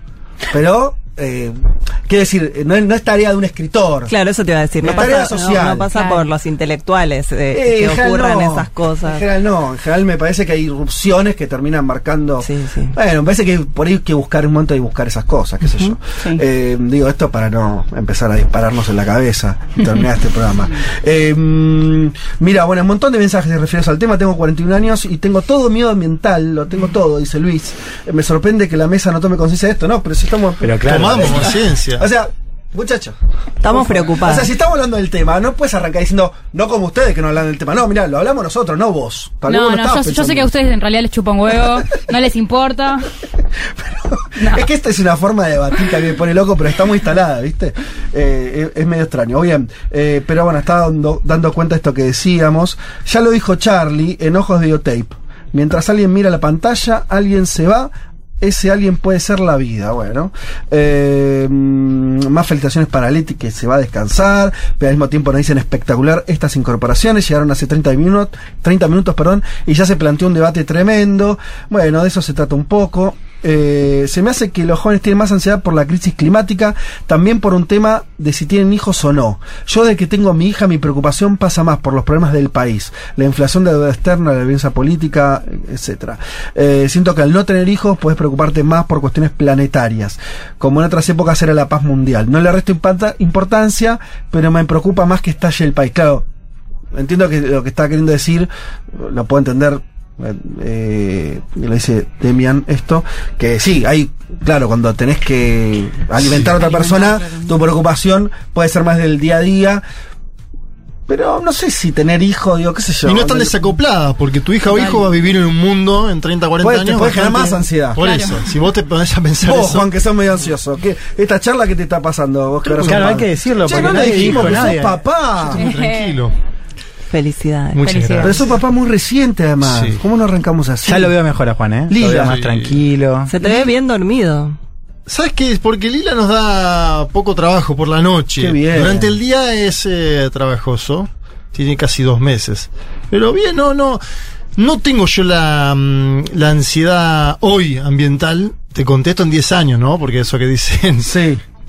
De vivir o no vivir en la ciudad. Hay cosas que eh, vas a tener que planificar de otra manera tu futuro, básicamente, ¿no? Sí. ¿Hasta cuánto se va a poder vivir en la ciudad de Buenos Aires? Una pregunta al azar. No, no sé por qué. Por- ¿Y por- vos no viste los mapitas? ¿De eh, qué? Hay mapitas que hacen proyecciones en, Sobre el calor, ¿qué, ¿cuál es el problema? sobre las aguas. Ah, A 100. bueno, lo que decía Viole. Claro. Bueno, sí, igual creo que no es tan. No vamos a ver nosotros igual. No, no sé, no sé. Yo siempre sé lo que siento, esto de verdad, ¿eh? Yo soy muy. Ustedes lo saben. Soy, eh, soy muy hincha de Argentina, pero no, no por el fútbol, yo. Soy muy argentino. Sí. Creo, creo que somos el mejor país del mundo y la mejor sociedad del mundo. Y podría. me banco una, un debate con alguien que diga lo contrario. Pero, eh, dentro Ay, de eso. pero ese. No, no. Pero no, además de eso. Una de las cosas que para mí tenemos que. eh, por ahí Violen me dicen, eh, está todo mal lo que estás pensando. Pero nuestra ubicación geográfica, un poco como quien está y no está en este planeta. Sí, al- sur. A mí me genera tranquilidad climática, quiero decir. O sea. A mí me genera tranquilidad bélica. Bueno, bélica, estamos afuera. Pero este es un país muy grande. Como también dijiste mal, Sí, o sea, si hay que correr a, a Córdoba para subirse a la montaña, ahí, ten- ahí tenemos la montaña, o, o más, o, No, y los Andes, los Andes me parece mismos. que es un- como un reservorio de agua, El también sur, el sur, el. Siento que esa idea de Argentina con sus cuatro climas va a ser una más importante en los tiempos que vengan. Que Sin si duda. estás en otro lugar más complejo. No sé, pero digo, desconozco. Me trae más paz, eso es lo que digo. Vivir acá, medio alejado, eh, me genera un poco más. Dicen, esto te dice, hablando sin saber, pero que eh, en, en esa famosa de, el calentamiento global la llevan peor en principio el polo norte que el sur Mm. en cuanto a su descongelamiento. Como si Nueva York se las va a tener más difícil que Buenos Aires. En- en- pero no sé, digo, qué sé yo. No, y todos los territorios insulares me parece también, incluso Chile, ¿no? Con esa franja de Sí, territorio Chile. al lado de, Sí. de los Andes y con tantos kilómetros de océano. Valentina nos dice, tengo 26 y siento que la cantidad de información que tenemos sobre la crisis climática es un factor importante que acrecienta la ansiedad. Pero a la vez, tener esa información nos posiciona desde otro lugar para saber que este mundo, así como está, es inviable y que debe cambiar ya para que no sea irreversible. Ya lo dijo Quique Viale, que es un columnista ambiental de esta radio, sin justicia ambiental no hay justicia social. Eh, bueno, hay todo una... es- claramente es el tema también de, de- de nuestra era y también hay mucha no hay una posición sobre esto sino varias no como Sí. qué hacer qué cosas son cuál es cuál es, qué es lo más urgente Eh, Es que hay muchos temas dentro de Mm. la temática ambiental que también es una crisis que está relacionada con la crisis del capitalismo y con toda la como multifacética en ese sentido. Para mí igual el debate más, o sea, yo amo a la Argentina, amo a la Argentina mucho. Eh, y me parece que a raíz de eso hay un debate que, bueno, que igual cada vez está más presente, pero que hay que darle más todavía, que es el debate por lo- la gestión de los recursos naturales. Porque después, la, la- basar nuestra economía en, en la exportación de materia prima, como nos posiciona, digamos, el, sistema internacional, eh, bueno, esa, esa, esa, esa pregunta, esa angustia que tiene que ver con el futuro más social y económico del país, también está atravesada por estas cuestiones porque en sí, bueno, gran parte de nuestra economía depende de recursos que son finitos, que cada vez son más difíciles de extraer, que, que los medios que encontramos para sacarlos aún cuando ya está muy agotado, tienen, eh, implican, eh, bueno, mucho, mucho daño a la tierra y, y a no- y- y- bueno, y como que para mí tiene mucho que ver con replantear nuestra rela- relación con la naturaleza, como de sacar a la naturaleza de, de, de esa, eh, de, digamos, de ese lugar de que es una, un- un- una especie de espacio al que nosotros podemos servirnos, más para pensar que nosotros somos parte de la naturaleza y la naturaleza es parte de nosotros, eh, y bueno, y empezar a partir de ahí a ver, bueno, qué, qué otros modelos podemos pensar. sí ahí de vuelta esa pregunta es qué otros modelos ahí es donde se empiezan los problemas no Sí, porque hasta ahí sí, sí claro cómo no. Eh, esos otros modelos está está por verse. Y, y al mismo tiempo lo, lo, lo que yo marcaría no como diferencia sino como no sé un agregado a, a lo que acaba de decir, que en líneas generales lo comparto, es también pensar que eso no es tan nuevo. Quiere decir, Argentina depende de los recursos naturales de que es Argentina. Sí, claro. No, no, no es que. El granero del mundo. Claro, nunca fuimos. Desde un- antes de ser Argentina. Nunca fuimos un país in- eh, completamente industrializado, nunca fuimos un país que se basara en la exportación de conocimiento, no. Siempre, en todo caso, decir, bueno, ahora por ahí las perspectivas que va a ser más eh, eh, el, el gas y el litio eh, que la soja, pero no encuentro, está bien, es verdad que uno es un recurso que se renueva, el otro no, pero más o menos, porque si empezás a hablar del monocultivo y el del deterioro de la tierra, todas cosas que sabemos, veo que llegás, no sé si al mismo lugar, pero el problema del, del de, vos lo dijiste bien, para mí la clave es ese lugar que tenemos, ¿no? De país dependiente, Sí. donde nos cuesta hacer el paso previo, tal vez, a lo que vos dijiste, que era por una posición más este, de avanzada, es decir, de no utilizar ciertos recursos, sino que al menos los utilices y con eso hagas algo más interesante Claro. que venderlos así como los sacaste. Sí. Sea soja, sea litio, sea petróleo. Ahí me parece que hay un peor desafío que hace 200 años que estamos en esta, ¿eh? no, no, Sí. no nos sale. Pero ahora tenemos una situación interesante que es que en el medio de la guerra comercial tenemos China y Estados Unidos que ambos quieren nuestros recursos naturales y nuestros alimentos y no- todos los productos que nosotros exportamos y que nosotros exportamos casi regalándolos, o sea, ni hablar de la producción de litio en el norte argentino. Entonces, para mí hay como un, un, un ejercicio de reconocimiento de, bueno, tenemos algo muy valioso eh, y hay que subir el precio, como, eh, bueno, si, si, si, si, si ya estamos en el baile, bailemos, eh, eh, continuemos esta economía así, pero por lo menos saquemos más ventaja de esto, porque si no es como... No, claro. O, o buscar eso. Hay, hay países que, que, que sí lograron pasar, ¿no? De, de la, del consumo de, o la venta de sus productos no maf- manufacturados a ser un país industrial. Existe ese tránsito. No es fácil. eh, han- Son experiencias complejas políticamente. han derribado, Muchos muchos son han no- derribado gobiernos. No alternancia democrática. Bueno, es complejo, pero bueno, ahí hay un, un desafío. Digo, porque también hay una vertiente que yo por ahí esa la discuto más, que es que vos te- es posible saltear esa instancia. Esa yo no la termino de entender hoy, ¿eh? Eh, Esta idea de, de algunos sectores ambientales que dicen, no, para acá el problema es que vos estés eh, produciendo materia prima. Yo, está bien, fenómeno, ¿qué haces? Porque si vos me decís, tenés montada una industria de no- lo que sea, que eh, igual es difícil imaginar una industria no contaminante, pero suponete, bueno, pero si no, ¿cómo, vos cómo salteás, cómo pasás? Fue la discusión Lula-Petro. Que Petro básicamente está planteando, ¿no? La transición, eh, etcétera, etcétera. Y Lula en el medio, con- en Time, cuando Sí. le hicieron la entrevista antes de la presidencial, Lula dijo, yo comparto lo de Petro, pero yo necesito utilizar el presal del brasilero Mm. hoy. Y, y también ahí em- juega esto que decía Viole de los grandotes, ¿no? De la cancha. Estados Unidos, ahora Richardson diciendo el litio eh, de- del, del sur, ¿no? Del, nuestro litio casi que dice. Bueno, ahí ya te- te- eh, es otra discusión ya en un punto. Y al mismo tiempo siempre la misma. A la vez es la misma, sí. Pero sí, donde ahora por ahí se toca más, lo, por ahí hace 50 años cuando nace la Argentina, el, no sé, el peronismo cuestionaba a la oligarquía vacuna, no lo estaba pensando en términos de, emisión de dióxido de carbono. ¿no? Por ahí ahora estás incorporando una variable estrictamente ambiental, pero la discusión es la misma. Sí, sí, ¿quién se va a quedar con eso? ¿Y, y qué haces con eso? De esa riqueza, ¿cómo la utilizás? La industrializás, no la industrializás, la repartís, no la repartís. Pero bueno, qué sé yo, es... Eh, Es más complejo. bueno, siempre, No, no, siempre, más no. Es más complejo. No, y aparte también. Ruido- de es más complejo. No, y aparte también en la alternancia de los gobiernos, porque ponerle que nos pusiéramos de acuerdo en qué forma explotarlo, después cambia el gobierno y Acá cada cuatro cambia la intencionalidad. De vuelta. Claro, Exacto. por Una y eso. otra vez. Bueno, claro, sí, ese es el otro problema. Sí. Pero bueno, eso da cuenta de algo que no está saldado. No es que la está discutiendo porque... Claro. eh, está discutiendo porque hay intereses que están chocando Sí. ahí. Y otro, los países, que eso está bueno como lectura, los países que se industrializaron saldaron esa discusión de alguna manera. Sí. Algunos los tiros, otra no, como sea. Pero vos tenés, si no saldás eso, y no parece que la Argentina la esté saldando todavía, es muy difícil. Pero bueno, eh, lindo, perspectiva. Hay muchos mensajes que dicen, bueno, si va a estar así el programa, por ahí lo sigo escuchando, sé que les está gustando. Eh, y acá leo, ya ahora vamos a, un- a una, tandita. Hola, un mundo. Fui un gran consumidor de películas y literatura apocalípticas y a esta altura donde la vida aún sigue. Para mí que soy generación X, X que ya que la mía. Los parece. 90, digamos. Los- X es millennial, me parece. ¿no?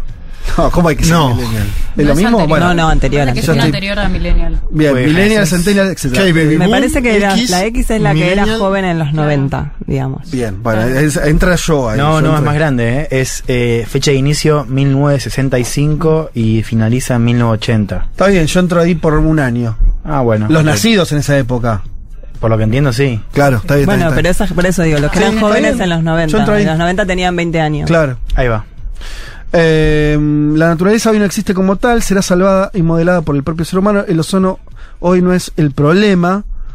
Eh, el calent- calentamiento global sí. Y el ozono fue un tema de los 90. ¿Lo que no te acordás? Muy. Que se hablaba del agujero. Ahora El parece que eso se saldó. Y no había que usar aerosoles. Eso, los aerosoles. Me da una culpa cada vez que usaba un aerosol. O sea, vos tuviste ansiedad climática mucho Sí, antes. yo era de las niñas que leía 50 cosas que los niños pueden hacer para salvar la tierra. Ah, Tuve un- ah. a los 10 años un club ecológico. Yo siento que ya lo, lo pasé Ah, como vos a los, esto es como- es a los una- 9, 10. un Esto es un revival. un revival. Sí, sí, fui una niña muy comprometida con Mirá la vos. ecológica. Lo mismo sucederá, dice, con las emanaciones de carbón. Bueno, un mensaje extenso eh, de eh, eh, querido oyente que no pone el nombre, entiendo. Eh, Norberto, Norberto, acá. Eh, bueno, y acá alguien se queja, Luis, de que no se pudo sacar una ley de humedales. Bueno, es, Mm, parte sí. de las discusiones que tuvimos ahí en el, en el Congreso este año. Eh, mm, mm, mm, las generaciones, tenemos Luego generación X tenemos 50, dice Vivi. Bueno, ah, me parece que toma un rango al- ancho entre los 50 y los 40. Claro, ahí hasta creo que 59. ¿no? Bien. 58. Bueno, eh, muchas recomendaciones, gente muy contenta eh, con lo que con lo que está pasando en esta mesa. Eh, bienvenidas. Muchas gracias. Espero que la pasemos bien, que, que puedan encontrar sobre todo, que, que les podamos generar el espacio para que ustedes hagan eh, su trabajo y el aporte que, que se acaban de comprometer a hacer de acá en más. De nuestra parte también va a ser un desafío porque vamos a tener, eh, bueno, temáticas nuevas de alguna manera o, o- o visitadas con, con una periodicidad distinta. Eh, eso esperamos que nos sirva para hacer un programa que después a nivel general el programa sea mejor. Ese es un poco el desafío y también nos gusta esto de, de tener ya no vamos a ser cuatro, vamos a ser cinco eh, en el programa, en el equipo de los que vamos a estar eh, hablándoles a ustedes. Así que, nada, eso, esperemos que, que esté todo bien, seguro que sí. Los oyentes lo van rápidamente, se van, son de encariñarse rápido. Sí. Son de demandar rápido. También. También, sí, sí, bueno. La primera semana un saludito, la segunda, ¿por qué no te haces una columna de tal cosa? Claro. Bueno, al principio vamos a aceptar las sugerencias. A veces le gusta que discutamos, a veces no le gusta que discutamos. Claro, si discutimos mucho, nosotros, no, nosotros no, vamos a hacer no. lo que se nos cante, porque me parece la mejor receta y que lo reciban del otro lado como puedan. Eh, no le tenemos miedo a discutir cosas, ya lo haremos cuando estemos también un poco más en confianza y, y pase todo eso. Eh, Male, Viole, ¿algo más para No, agregar? es, es un placer y un honor. Bueno, Sí, por favor. igualmente, un placer y bueno, nada, la verdad que toda la comunidad está buenísima, eh, así que es también un desafío para, para mí, para nosotras Sí. estar a la altura. Eh, gracias, gracias por, por aceptarnos acá en esta mesa. Nos reencontramos con alguna de las dos el domingo que Ah, ¿No se viene. quedan? Ah, ¿Es que despedida? No, te- te- Sí, pero ahora vos dijiste eso y ahora no sé. Ahora vemos. Te hiciste Ahora hay que debatirlo. Ah, lo ahora hay que debatirlo. Eh, pero sí, después vemos. Bueno, Estoy desacostumbrado. pero- sí, un- una, una bienvenida lo más generosa y eh, amable y cariñosa eh, posible. Y por lo que vemos de los mensajes, eh, la gente lo está recibiendo de la misma manera. Ya venimos.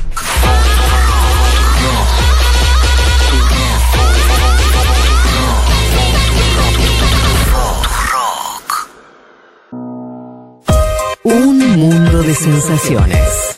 Un programa que explica el día a día del mundo mientras espera que se desate una revolución en serio. Como Dios manda.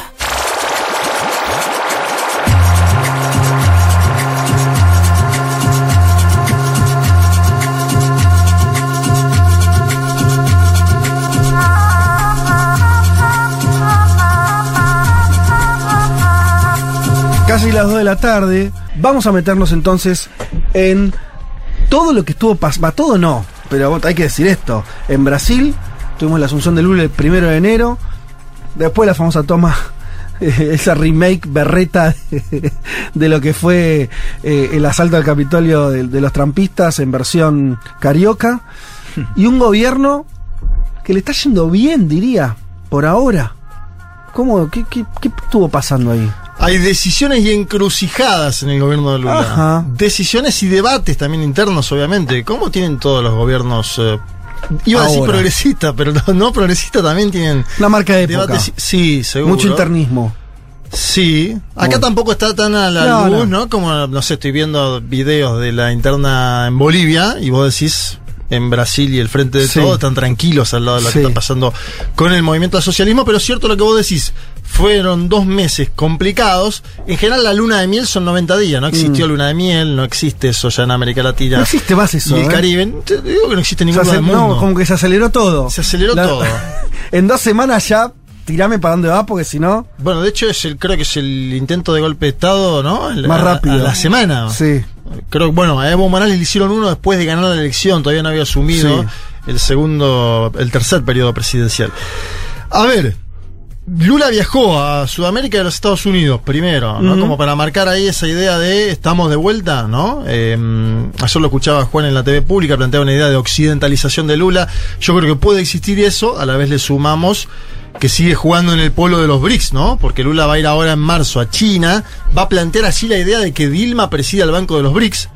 Es decir, va a jugar fuerte Lula. No es que va. Se va a juntar con Xi Jinping y va a decir: Hola, esta, este banco que vos tenés acá con sede en Beijing, esta expresidenta de Brasil lo va a asumir. ¿Te parece? Y obviamente China me parece que va a dar el visto bueno porque. Ah, vos decís que ya está medio cerrado eso. Yo creo que está hablado porque si no, No lo tiran. no lo tirás con- No. como lo están y tirando. no porque es como quedar muy en upside si te dice, si te la bochan. A la vez es eh, para Dilma volver a ponerla en un lugar Sí. importante dentro del gobierno sin que esté en función ministerial. ¿Te acordás que cuando nosotros viajamos a- en agosto, Sí. eh, inicios de la campaña presidencial, estaba arrancando, una cosa que nos llamó la atención a los dos a enseguida es que Lo empoderada que estaba Dilma. a Dilma, a pesar de que se fue con una mala imagen, su gobierno fue un gobierno deslucido, Lula la ponía en el centro. Y sabiendo que no iba a ser candidata a nada. Sí. Aún así, en los actos, eso, esas cosas que están buenas palpar cuando estás en el lugar, y lo pudimos ver eso, ¿no? Que, a- que a Dilma se la, la, la- la- la sostuvo mucho él. Lula está hablando mucho en los últimos meses, en los últimos dos meses, insistiendo con la hipótesis de que hubo un golpe en Brasil. Sigue el debate, ¿no? Si el impeachment fue un golpe. Es un debate que tiene que ver con las posiciones ideológicas de cada uno de los actores. Como hay un debate en Bolivia sobre lo, si lo que pasó en 2019 Sí, fue un golpe. referido a lo de Dilma, al impeachment. Claro, Lula sigue planteando. Pues llevan dos golpes, pues también le hicieron golpes calificados lo de Sí, sí, pero él, Bolsonaro. él- él casi que empieza a decir el gran problema de todos Mm. nosotros empezó en ese momento. Ah, claro. Obviamente, eh, ahora vamos a ir a escuchar algunos temas. Hay una disputa sobre el Banco Central, una discusión. Muy interesante. Esta esto que famosa la independencia del Banco Central, Sí. una independencia que es de los últimos años en Brasil. Eh, y que, claro, los bancos centrales determinan la política monetaria. Y Brasil hoy tiene una tasa de interés que es casi el doble de la inflación anual que tiene Brasil. ¿Sí? 13,75 la tasa de interés anual con una inflación que es la mitad. Entonces, te sirve especular básicamente. Y ganan los bancos permanentemente. Quienes más ganan hoy en, en Brasil en términos económicos son los bancos. Entonces Lula directamente va en contra de eh, el presidente del Banco Central. Que no lo pone él. Campos Neto, que venía del bolsonarismo, que incluso fue fotografiado. Hay una cosa actual que es los, los lentes fotográficos captan a distancia celulares y cosas. Ah, sí, claro. Le sacaron una foto a. Campos Neto que estaba en un WhatsApp en Ajá. enero que decía ministros de Bolsonaro. Ajá. A partir de ese momento, Lula y quedó con una papa hirviendo, porque dice, Claro. me hicieron, estos chavales me, hicieron- me intentaron hacer un golpe, este determina la política económica, monetaria de mi país, sube la tasa de intereses, lo quiero afuera, ¿no? Y ahora está presionando, básicamente para sacarlo, si te parece vamos a escuchar el primer audio, que es Lula entrevistado por Acevedo, un periodista conocido de Brasil que vos solés Mm. Sí, mirar mucho. Reinaldo sus- Acevedo, un es el- enorme periodista. Es el creador de la idea de petraleada en el PT, es decir, es un Fue un antipetista. antipetista durísimo. Sí, que y se- con el bolsonarismo Se convirtió en petista casi. se adocenó. O lulista. Sí. Entonces, Lula le dice a Acevedo, muchachos, ¿cuál es la explicación de tener esta tasa Mm. de interés? ¿Quién lo votó a este hombre? Es fuerte el embate, vamos a escucharlo y lo traducimos. Qual é a explicação de você ter juros de 3,75 num país em que a economia não está crescendo? Num país em que a economia não está crescendo? Saiu o PIB do último trimestre negativo, ou seja, portanto a economia brasileira não cresceu o ano passado.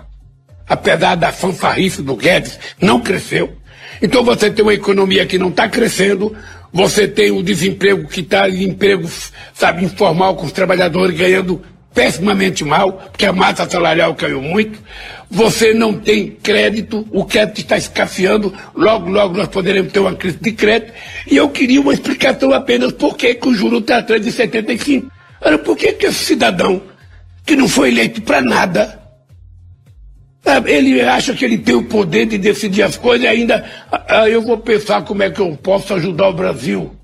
Não, você não tem que pensar como ajudar o Brasil, você só tem que pensar como reduzir a taxa de juros, para que esse país volte a ter crédito, para que a economia volte a funcionar. Bien, es Lula contra los bancos, básicamente, este debate, ¿no? Dice Faria Lima, que es la, la calle donde están los bancos de Sao Paulo, gana mucho con las tasas de interés altas. Ellos viven de eso. ¿Cuál es la explicación de tener una tasa de interés de 13,75% en un país en que la economía no está creciendo? Mm. Dice Lula y apunta Claro. al último trimestre. Pero básicamente si vos tenés interés, interés muy alto a las, a las grandes empresas, Sí. que son los que juegan, Sí. les conviene más eh, tener, en vez de reinvertir en, por ejemplo, fabricar más del producto que hagan, les puede convenir dejar esa guita solamente trabajando en términos financieros. Entonces, Sí. eh, el efecto cuál es? Y no aumentas la producción, por ende no se aumenta eh, la contratación de mano de obra, salarios y demás. Dice Lula, eh, hay una economía que no crece, hay trabajo informal con trabajadores ganando pésimamente mal. Esto se está metiendo mucho también ahora en el trabajo de plataforma, Lula. Es uno de los debates que da, claro, como ex sindicalista. Dice, estos pibes que están con la bicicletita no tienen derechos laborales. Me parece que es interesante en términos términos del debate planteado Mm. por los presidentes, ¿no? Es uno de los pocos que lo pone en agenda, obviamente también por venir de la clase obrera. No hay crédito, dice, el crédito está escaseando y pronto puede que tengamos una crisis de crédito. Atención con esto, ¿no? Hay una hipótesis de crisis de crédito, incluso de recesión sobre la economía brasilera este año, lo cual lo plantea el PT que está gobernando. Dice Lula, ¿Por qué ese ciudadano, hablando de Campos Neto, que no fue electo para nada, cree que tiene poder para decidir las cosas y dice, voy a pensar cómo puedo ayudar a Brasil? No, vos no tenés que pensar cómo ayudar a Brasil, vos tenés que pensar cómo bajar la tasa de interés para que este país vuelva a tener crédito y la economía vuelva a funcionar. Bueno, básicamente tenés, a Lula apuntándole al presidente del Banco Central, Sí. que es apuntar al lugar más sensible en- de, de una, sobre todo una economía del tamaño de Brasil, donde el- Busca, ¿no? busca la salida propia de Sí. Campo Neto, si no tiene que ir al Senado, donde se hace un debate con un acuerdo tienen que sacarlo. Tenés que sacarlo con un acuerdo muy complicado, muy complejo, y ya ahí estás negociando de otra forma, ¿no? Bien. También fue crítica de Campos Neto, y aprovecho para ponerla en consideración sobre la mesa como actor que se va a meter en el debate, hablaba antes de las internas, Glacy Hoffman. Glacy Hoffman es la presidenta del Partido de los Trabajadores. Eh, pidió directamente la salida de Campos Neto y fue más incisiva que Lula. Dijo, él no tiene nada que ver con el proyecto que ganó en las urnas, ¿no? Me suena mucho a 2014 eso.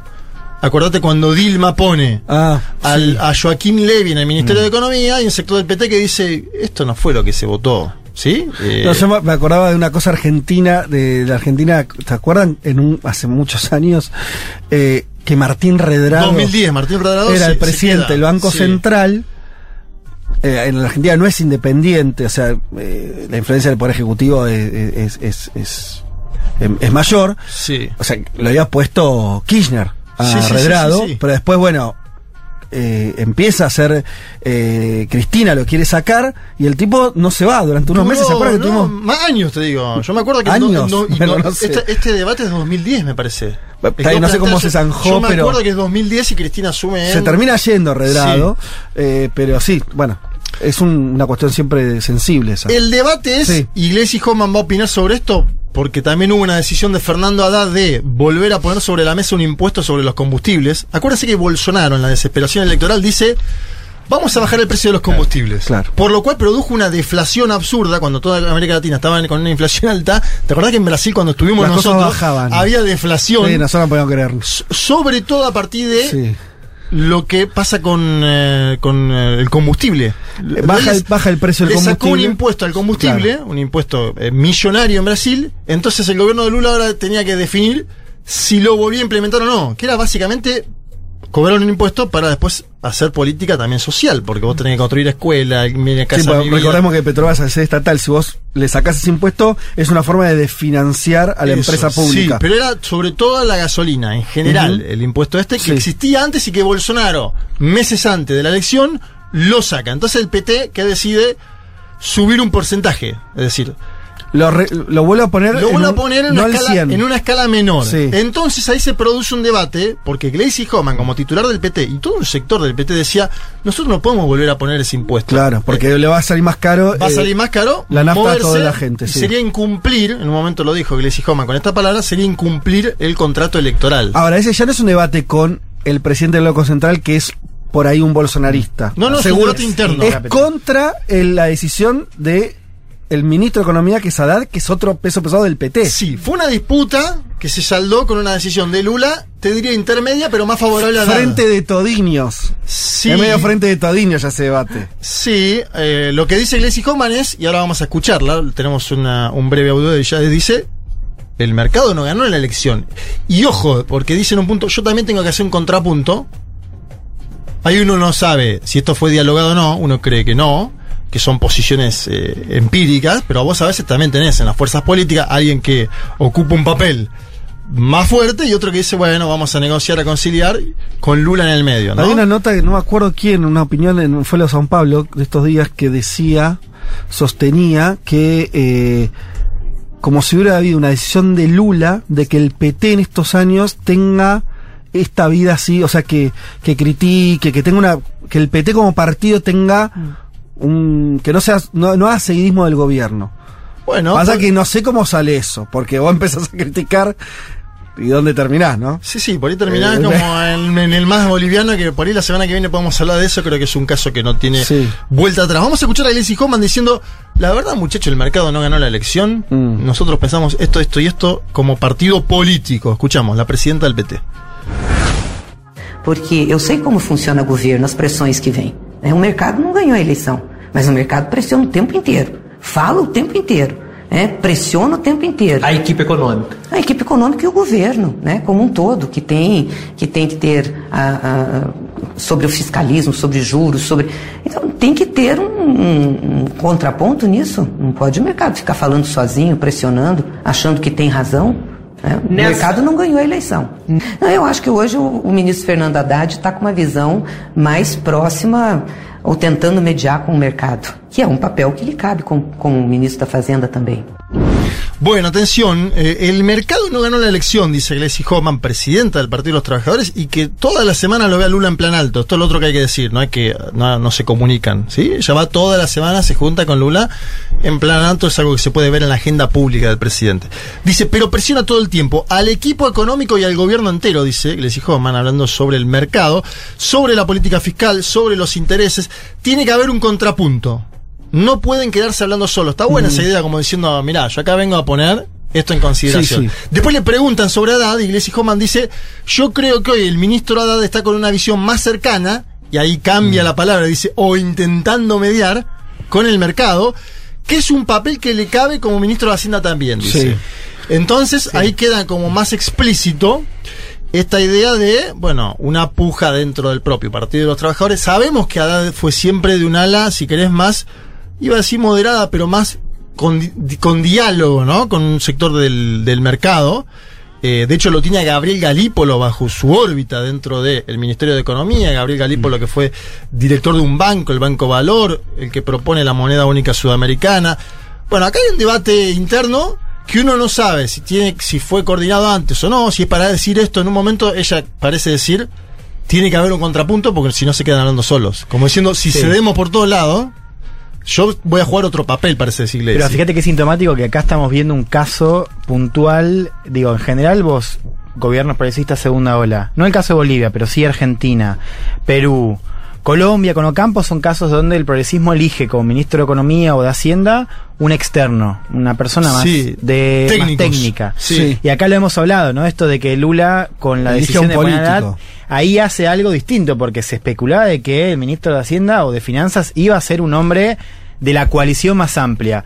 Lula toma una decisión, pone a Haddad, que es un tipo, no solamente un tipo del PT, un tipo que fue señalado como posible sucesor de Lula, es un, pes- un peso fuerte, candidato en San Pablo, candidato a presidente, y aún así, es verdad, no tenés el mismo tipo de, de internismo, pero sí igual tenés una tensión que no desaparece, aunque haya un político ahí. Es que hay algo, eh, esto lo vamos a ver para mí en todos lados, eso no, no, no quita que haya realidades nacionales muy concretas, pero que vivimos una época donde nadie está entendiendo bien para dónde ir, como marco muy general, ¿viste? O sea, eh, título de la obra, no, ni idea se llama título de la obra, entonces me parece después cada una, las traducciones de eso siempre terminan generando eh, roces. En el caso del PT, en el caso de Brasil, la diferencia por ahí de Argentina o incluso de Bolivia, no tenés una disputa de quién lidera. Esa por ahora está muy clara, ¿no? No, fíjate que además Lula toma, o sea, Lula interviene y toma la decisión, en este caso bancando a Haddad. Por eso. Pero, por el juego que está haciendo Lula es me quedo por arriba. No tengo, no, no voy a tener una figura que me debata si soy el líder del espacio. Todo eso no, no hay lugar, no hay otro. Eh, todos son, de- en el mejor del caso, delfines de él, el propio Haddad, Glacy, presidenta del PT, pero es una mina que se construyó sobre la base de ser muy leal a Lula, y así podemos hablar de un montón de dirigentes más. Ese le da un cariz distinto. Ahora, fíjate que igualmente la interna existe. La interna existe, yo te- creo Es que, que tiene por que- eso digo lo sintomático. Eso digo, Total, fíjate, es un total. político, igual tenés tensión. Ahí yo matizaría porque Haddad es un político y medio técnico. De hecho, cuando lo, cuando él lo asume, estaba leyendo mucho ahora de cuando lo Mm. nominan a la alcaldía de San Pablo en el 2012, es, ¿no? Que Lula lo- hace la nominación. Lula lo elige básicamente por sus criterios esto, técnicos, como economista. No, no era, no era un tipo como decía, él decía, incluso Lula decía, decía, este señor es de la USPI, de la Universidad de San Pablo, Sí. y parece tucano. Sí, Por eso bueno, lo pongo. el, el profe, digo, no, desde ya, pero digo, más allá de sus características, es un tipo del riñón. Sí, sí, O sea, lo- ese sucesor yo- de Lula fue candidato presidente. Me parece que Iglesia ahí juega lo partidario, ¿no? Diciendo yo tengo que cuidar, cuidar la identidad por la cual llegamos Es que al está bien gobierno, eso, ¿no? sí. Es que es interesante también ver que justamente sea ella la que eh, lleva ese, esa posición más acercada a capaz lo- las preocupaciones del electorado, porque si no después como que falta esa pata para, para pensar las diferentes personas que ocupan los cargos al final del día en el gobierno. Sí, eh, y hay un debate, si- siempre el presidente del PT lo marcó, porque también estoy leyendo mucho del 2014 ahora, porque estoy escribiendo del tema, y en un momento Fal Cruz Falcao, que era el presidente del PT, en el quinto congreso del PT, con Dilma sentada ahí, con Lula sentada ahí, dice, la política económica del No va. gobierno no va así, Claro. ¿sí? 2014, ¿sí? En el momento en que ganó Dilma, puso Joaquín Levy como ministro de Economía y la cosa empezó a ir para un lado poco Y- virtuoso. Y siguiendo el pensamiento que, que propone Violeta, es eh, ta- tal vez, pensando muy bien de todo esto, haya, no sé si llamarlo estrategia, Hmm. pero de tratar de ocu- es una manera de ocupar el debate y que no te lo ocupen otros, Claro. ¿no? Digo, sería peor que te lo ocupe Bolsonaro ese debate. Y vos lo tengas a él diciendo a ver cómo puede ser que la subió la nafta. Digo, está bien que lo diga, por ahí mejor que lo diga el propio PT. Sí, o sea, me parece que, que es interesante en cierto sentido positivo, más allá de que, bueno, siempre son muy asustantes las divisiones, más en este contexto en el que la democracia parece estar puesta en juego constantemente, pero bueno, en un contexto en el que Lula no tiene disputada el liderazgo del partido eh, y que aparezcan otras opiniones hacia adentro de, de, bueno, de su misma, de su misma, de su mismo partido. Eh, y en ese sentido también pensar que, bueno, que, que las voces de, de, de la preocupación social después de eh, el, el mandato de Bolsonaro, que fue muy duro para la sociedad, pueda, bueno, existir este, este, este desencuentro que en sí igual tiene en mente la misma preocupación porque exista cierta estabilidad económica y a la vez bienestar social. Habló Haddad, eh, le preguntaron a Haddad, che, ¿qué está diciendo la presidenta de tu partido? Sí. Y él salió, dijo, lo siguiente. A ver. Agora, o importante é que ela defendeu a decisão do presidente Lula, que era o que eu esperava da, da parte dela, que é uma pessoa que tem opiniões fortes, né? mas que sabe que a decisão final, quem arbitra os conflitos de posições dentro do governo, fora do governo, é o presidente da República. Né? Eh, E ministro da Fazenda não ganha todas. Aliás, perde a maioria. Gleisi defendió la posición del presidente Lula, dice Fernando Haddad. Era lo que esperaba de ella. Tiene opiniones fuertes, pero sabe que la decisión final es del presidente. En el medio dijo, el ministro de Economía también da algunos debates, pierde la mayoría, ¿no? Como Sí, sí. diciendo, estoy acá por un proyecto político. El que definió en última instancia no soy yo. Claro, porque la prensa también empezó a decir, hay una disputa Bueno, entre la, política y la económica. Te voy a decir otra disputa posible. ¿Quién va a ser el próximo candidato a presidente? Y tal vez ahí haya entre, parece adelantar, ¿eh? pero entre Haddad, que ya fue candidato, y Gleisi, que es alguien que, que empezó a tener, digo, ya con varios años al frente del, del PT, ¿no? Puede haber un, puede ser que sea el, el inicio de una disputa también personal. Sí, claro, sin lugar a dudas. Política, ¿eh? Y una tiene que cuidar el legado del partido, un partido histórico en Brasil que te- te trabaja el legado de los trabajadores, y el otro tiene que cuidar la, la macro. si Ah, el tema es que decidan, porque a mí me está sonando, ¿viste cuando... te- te- Bueno, te- definieron. pasa que vivi- vivimos bajo los cuatro años del albertismo, entonces, está bien, está- discutan, pero definan, ¿Querés que te amigo. saque un poco del Vayan para un lado, porque si no... ¿Te saca un poco el albertismo? Programa de vivienda, bueno, Alberto hizo, entiendo ahora, 90.000 en tres años. Lula propone hacer 500.000 por año, ¿no? Digo, Sí. también hay una cosa de escala ahí, Sí. pero el programa Mi Casa Mi Vida estuvo en el programa Mi Casa Mi Vida y volvió a hablar no solo de Bolsonaro, sino del golpe a Dilma. Ojo, porque está todo el tiempo, lo vengo siguiendo. ¿no? Escuchemos a Lula durante la vuelta del programa Mi Casa Mi Vida, inaugurando viviendas, 500.000 por año, 2 millones en cuatro, comentando qué siente y qué pasó para él en el año 2014. Eu estou aqui alegre e triste. Alegre porque essa casa, esse conjunto, começou a ser feito em 2013. Em 2013 começou a ser feito. Há 10 anos atrás. Esse conjunto já era para ter feito, já era para ter acabado. Vocês se lembram do golpe que deram na presidenta Dilma para tirá-la do governo? Vocês se lembram? Vocês se lembram que inventaram uma coisa chamada Ponte para o Futuro? Era preciso tirar Dilma para esse país voltar a crescer. E eu vou dizer o que aconteceu nesse país. Esse conjunto que era para ter sido inaugurado em 2014 está sendo inaugurado em 2023, exatamente pelo presidente do PT. Exatamente porque ele começou a construir essa obra. E é importante vocês saberem que aqui tem mais dois conjuntos paralisados. Bueno, traducimos, estoy acá alegre y triste, dice Lula. Alegre porque este conjunto de casas comenzó a ser hecho, escuchen, en el año 2013. Dice Lula, 10 años atrás este conjunto estaba para ser terminado. Ustedes se acuerdan del golpe que le dieron a la presidenta Dilma para sacarla del gobierno. Ustedes se acuerdan que inventaron una cosa llamada Un Puente para el Futuro, que era una- un programa del PMDB, acuérdense, el PMDB Ajá. de Michelle Temer. Sí. Sacó en su momento un texto llamado Un Puente para el Futuro justificando el impeachment a Dilma. Claro. Eh, era necesario sacar a Dilma, dice Lula, según ellos, para que este país vuelva a crecer. Y voy a decir lo que pasó en este país. Este conjunto de casas que tenía que ser inaugurado en 2014 está siendo inaugurado en 2023, dice Lula. Exactamente por un presidente del Partido de los Trabajadores. Es importante saber que además hay con- otros conjuntos paralizados. Es decir, él Claro. dice, con Temer y con Bolsonaro, la política social de este país se paralizó, ¿no? Es lo que está mencionando. Me parece que en, en términos de política, si querés, económica es importante. El lanzamiento de viviendas populares, 500.000. El programa Bolsa Familia, que lo acaba de lanzar nuevamente esta semana. Y acá te voy a meter otro tema. Sé que Juan quiere involucrar a, a alguna persona del gobierno brasilero en una duda.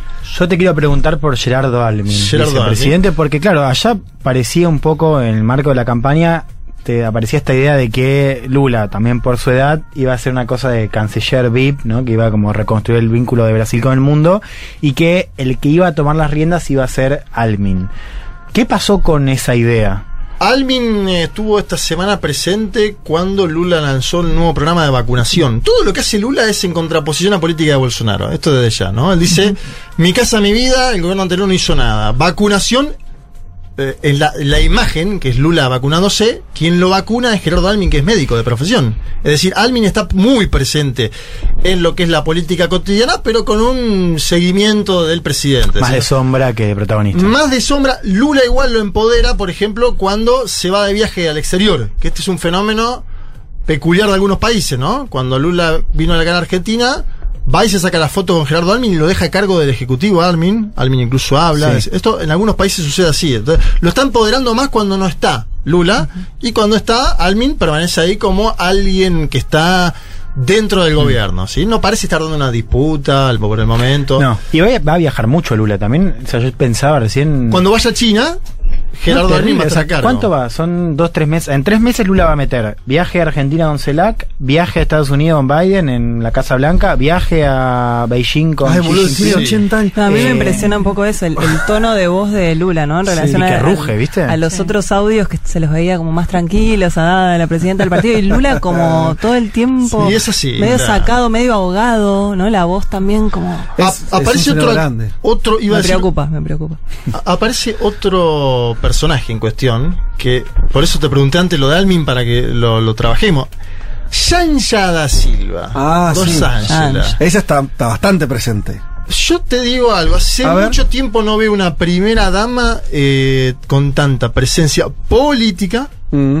en un gobierno. Yo la vi bastante, decime vos, eh, que, pues, seguramente cosas que no, que no vi, cuando fue el, la ocupación de los edificios públicos, la que, ma- la que vi haciendo, por lo menos en términos comunicacionales, como algo muy impactante, fue ella el día después, Paseó por el plan alto y dijo, che, está todo bien acá. saludando a los que habían, todo- a los que estaban limpiando, hizo, hizo algo Sí. que era muy políticamente para mí perfecto, que era no ponerse a los políticos como víctimas, sino mostrando a los laburantes, que son, además, el que labura en limpieza es alguien de los sectores populares, ¿no? Entonces, era mostrar al pueblo haciéndose cargo de defender la democracia en términos muy concretos, es decir, barriendo los, Los escombros de los que habían hecho los otros, ¿no? Y eso fue producido por ella. Sí. Por lo menos, digo, se la veía a ella como la protagonista de ese video. Pero además participan todas las actividades. Digo, voy a poner un ejemplo, ¿no? Fabiola Yanis no participa en No, todas las actividades claro. de Alberto No, no, no, Fernández. eh, Loli de la calle Pau no participa en todas las actividades de la calle Pau, igual creo que ahora estaban separados hace un tiempo. No me quiero meter en eso de comparar cada caso. Sí. Ya está presente en todos los eventos de Lula. Los que son del exterior, los que son del interior. Si Lula va a Mato Grosso, va a Yanja con Lula. Y hace política también. Da entrevistas a Globo. Habla de política. Habla de política. Se, se ve como una dirigente política. Bueno, eso vos decías antes, el debate de la sucesión. Mm. Bueno, anotala también, ¿eh? ¿En serio? Yo te digo anotala. ¿Tanto? Yo te digo que está trabajando fuerte. Por ejemplo, hubo un encuentro de ministras, se lanzó la- el... Sería una cosa inédita. ¿eh? se- Pero ¿Por no habría que darle un cargo primero. ¿Por qué No. inédita? Inédita porque. No, la bueno, prensa porque. brasilera dice que es la Evita Perón de Lula. Bueno, puede ser. Es cuando Yo digo no sé, quiere decir. Por ahí para mí exageran, ¿eh? Pero te digo lo que dicen. Por eso habría que ir a un caso así. Es muy raro la construcción de alguien que no. Porque ella antes de, de, de- de ser pareja de Lula no era alguien conocida Claro. en la política brasileña. no, pero era militante, lo cual estamos... ¿Era militante del PT? Sí. Ah, de hacía muchos Y años. tiene, tiene un vínculo muy fuerte con el mundo influencer, ya que hablábamos antes Mm. de los millennials, centennials. Con lo cual también tiene eh, Felipe Neto, por ejemplo, que pidió disculpas, un hombre hiper eh, conocido de Brasil. Sí. Casi que ella ¿Qué le edad hizo tiene la Yanja? campaña. Más o menos. ¿Tiene menos de 50 años? 50, es la 50, ¿no? única, la única de todo el pool de, de figuras políticas públicas de Brasil hoy dentro del centro de la izquierda que tiene menos de 50 años.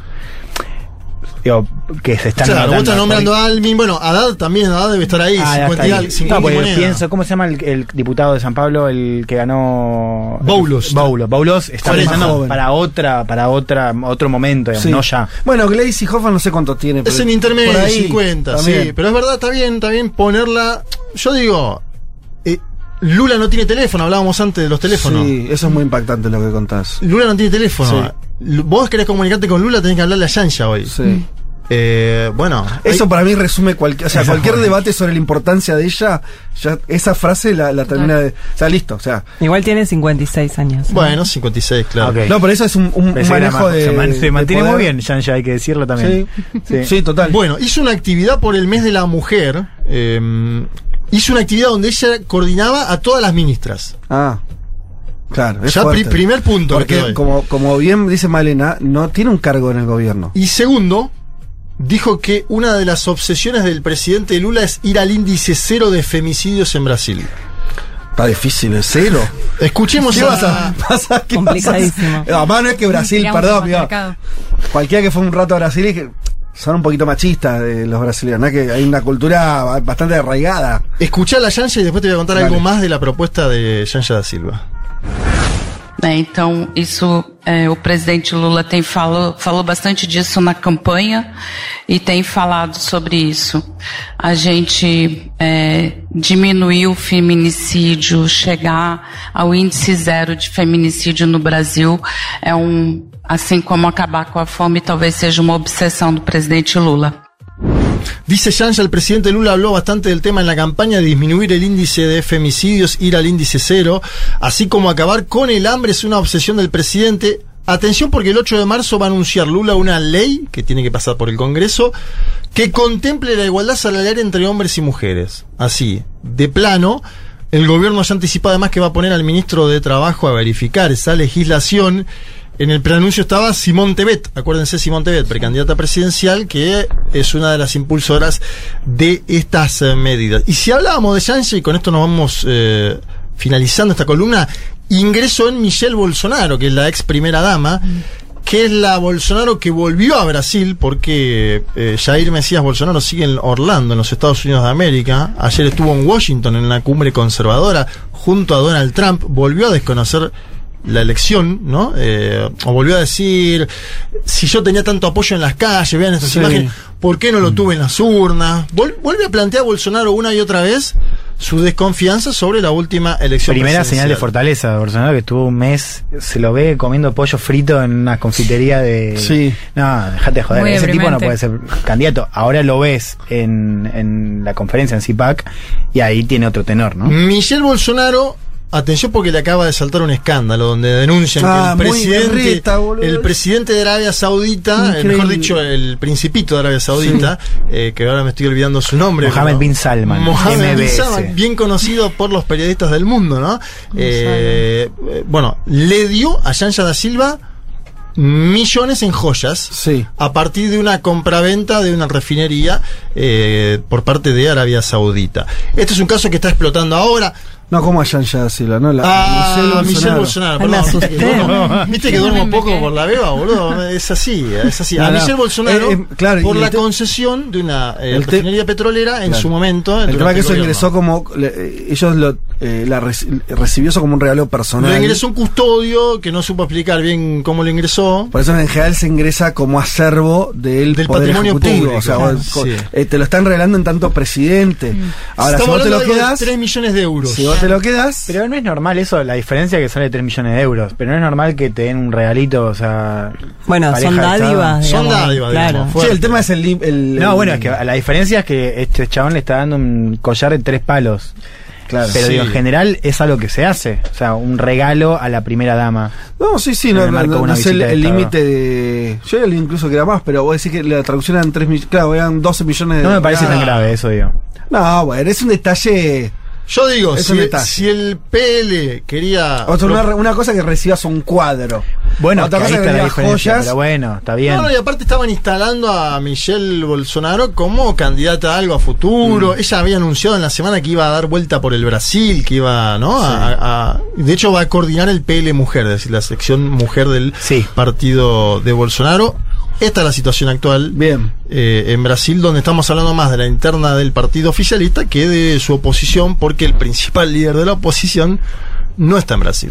Eh, perfecto, te, te voy a sumar una cosa porque me parece interesante, como, como, como información, eh, lo hace un oyente Lani, Lani, no sé cómo se pronuncia, que eh, entiendo lo- lo- vive en Brasil, y nos manda la- lo, lo que sería la, las tapas de dos revistas, de Bella y Istoé, dos revistas Sí. muy importantes que fueron anti-PT muy fuertes, ¿no? Durante Claro. muchos años, y las dos tienen tapa eh, a Haddad, al ministro de Economía, y una es a primera victoria, se llamaba una tapa, y la otra es eh, el fiador de la estabilidad, ¿no? Como el garante de la estabilidad. Y claro, el mercado. Son datitos. No, seguro, el mercado va a estar mirando con unos ojos impresionantes. Y, parece, son fotos de él como muy. Ya quisiera cualquier ministro ser tra- así tratado por los por, por estos por, por grandes medios. Veremos si esto dice algo o no. Sí, a la vez también vos pensás que Lula le llega a esa y dice, che, no me gusta. Por eso, por eso, por eso te digo. A ver, tráeme la Glacy para hablar. Y bueno, bueno, Juanma, eh, espectacular esta primera aproximación eh, sobre Brasil y ya venimos. Un mundo de sensaciones. Porque desde que inventamos la agricultura y construimos en ciudades, la cosa se complicó bastante.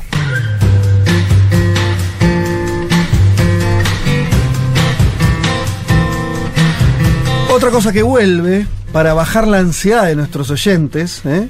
Eh, otra cosa que vuelve eh, son Desde el lugar más seguro del planeta, aparte. Claro. Eh, las cartas de Pablo 30, nuestro musicalizador, que en esta entrega, esta primera entrega del 2023, eh, nos dice, eh, nos habla de México. Eh, y que con un decreto presidencial, recuerda una noticia de los últimos días, semanas, México terminó un proceso que comenzó el año pasado con la reforma de la ley minera, que tiene que ver con consolidar al litio como propiedad del Estado, ¿no? La estatización de ese recurso, recordemos que, Bra- no Brasil, perdón, México tiene una larga tradición de nacionalización de recursos naturales, lo mismo sucede con el petróleo, que, que- que también es... De hecho, medio que lo, lo asoció AMLO. El petróleo fue en el claro. 38, asoció ambas. Claro, claro. Eh, el cardenismo en su momento estatiza, nacionaliza y estatiza el, el petróleo. Pemex es la principal empresa de México, es una empresa pública dedicada al petróleo, hay toda una tradición y además no tienen, tienen la, la nacionalización es que, que de, esto diferencia a la Argentina, que sus recursos están provincializados, ¿no? Eh, cada vez que discutís eh, petróleo, litio, gas, lo que sea, está discutiendo con, no con el gobierno nacional, sino sobre todo en principio con gobiernos provinciales que son los que tienen la propiedad por constitución. En México, por suerte, es distinto. Eh, aprovechando esta noticia, dice Pablo, que nos llega desde México, vamos a hablar de un reconocido grupo musical regional. A ver. Los Tigres del Norte. Sí, me encanta. Banda que recibió numerosos premios por su labor social, tanto en su país de origen como en los Estados Unidos, donde incluso llegaron a crear una fundación para contribuir a la conservación de la tradición mexicana. La historia de los Tigres del Norte se inicia en Rosa Morada, estado de Sinaloa, Claro. famoso por Y ahora, dos está- cuestiones. ahora están hablando mucho, ¿no? De, de por la cuestión del narcotráfico Sí. y por haber tenido a Maradona ahí, ¿no? Eh, Es verdad. Como director técnico. Del do- do- los Dorados de Sinaloa. hay, un, Exacto. hay un documental en Netflix buenísimo de Diego esa etapa. Bien, acá Pablo nos cuenta que los Tigres del Norte eh, arrancaron allá por 1968, eran muy jovencitos, casi niños, eh, eh, a, a hacer música. Jorge el mayor convence a, a, su hermano Raúl y a su otro hermano Hernán y a su primo Oscar de formar un grupo musical. Ese mismo año fueron escuchados por un inglés llamado Arthur Walker que, a pesar de no hablar español, les compró instrumentos. O sea, mirá el buzo que le habrá metido a los mexicanos, ¿no? Encontraron al bueno de Arthur ahí dando vueltas, medio perdido en Sinaloa en el año 68. No hablaba español y les convenció de que les compren unas guitarras, le dio clases y les permitió grabar un disco incluso. Pero algo habrá visto Walker, más que tonto por ir a un visionario, porque estamos hablando de un grupo que se mantuvo durante 50 años. Este disco fue conocido como Juana la Traicionera por el amor a mis hijos, el primer disco que editaron los Tigres del Norte. El grupo se ve envuelto en controversias debido a que en su repertorio hay muchos temas que son conocidos, tienen el género del narco corrido. Sí, que es un género allá. En estos temas hacen alusión a altos funcionarios mexicanos y tocan temáticas vinculadas al narcotráfico, aunque ellos siempre niegan que hayan tenido cualquier relación con esa actividad. Por más que lo nieguen, lo cierto es que muchas de sus canciones podrían ubicarse dentro de ese género, tales como El jefe de jefes o La reina del sur, canción basada en la novela literaria de Artur Pérez Reverte, de la cual su serie está disponible ahora en Netflix. También fue catalogada en dicho género su canción Muerte Anunciada, por estar dedicada al ingeniero narcotraficante colombiano Pablo Escobar. Claro, bueno, si no tiene nada que ver, por lo menos le gusta la temática, al menos en términos literarios. Los Tigres del Norte eh, han eh, acusado censura por parte del gobierno mexicano por sus canciones La Granja y El Circo, las cuales hacen alusión a altos funcionarios de ese país. Mira vos. Vamos a escuchar entonces Muerte Anunciada. Pero debe ser de otro momento histórico, porque se llevan bien con AMLO, ¿eh? Claro, Debe ser del pasado. de- del pasado. Sí. Vamos a escuchar Muerte Anunciada entonces de esta gran banda mexicana, Los Tigres del Norte.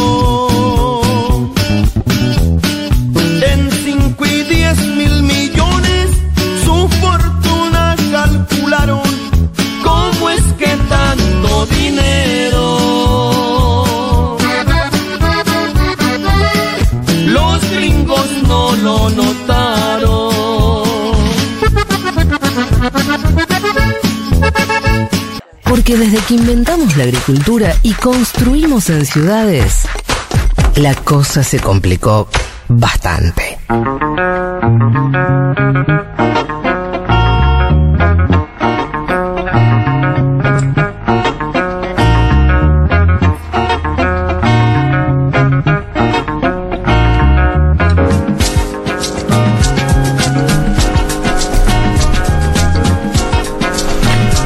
Bueno, aquí estamos de vuelta. A ver si hay algunos mensajitos.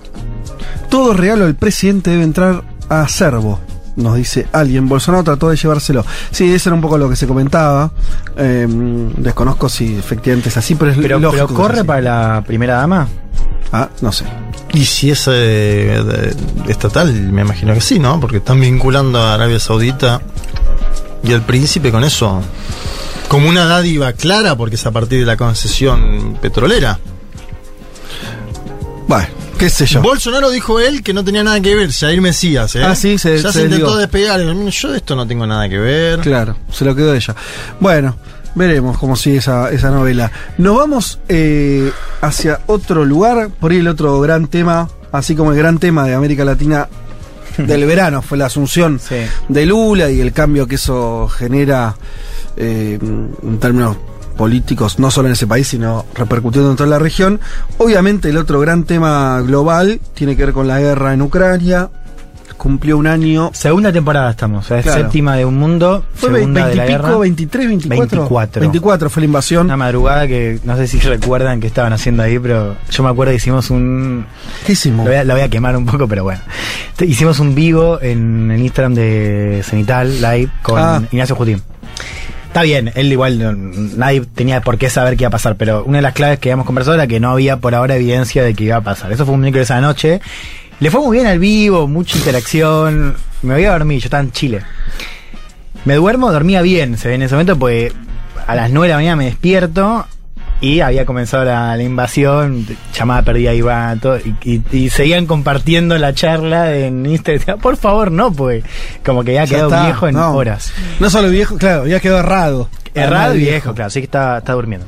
Bueno, Eh, así, así son las cosas, ¿qué se le va a hacer? a ver, vamos a donde están puestos los ojos hoy es eh, la ciudad de Bakhmut, una ciudad del Donbass en el este de Ucrania, donde se está focalizando la guerra hoy, que podría ser tomada por Rusia esta semana, puede ser estas próximas horas, próximos días, pero está al caer Bakhmut eh, con asedio ya desde hace varias semanas, bombardeos en infraestructura crítica, puentes. Ucrania dice que todavía no perdió el control, ¿no? pero en los últimos días cambió un poco el tono. Apareció Zelensky y dijo que la situación estaba muy difícil. Antes decía que eh, estaba todavía. ¿Y esa ciudad por qué es eh, relevante? Es que ahí está el tema. No es tan relevante en términos estratégicos. Es una ciudad de 70.000 habitantes. No son esas ciudades que conectan puntos críticos, ¿no? Como vimos, por ejemplo, no sé, en el sur, eh, la conexión entre Crimea y el, Sí. y el Donbass. Eso no está acá.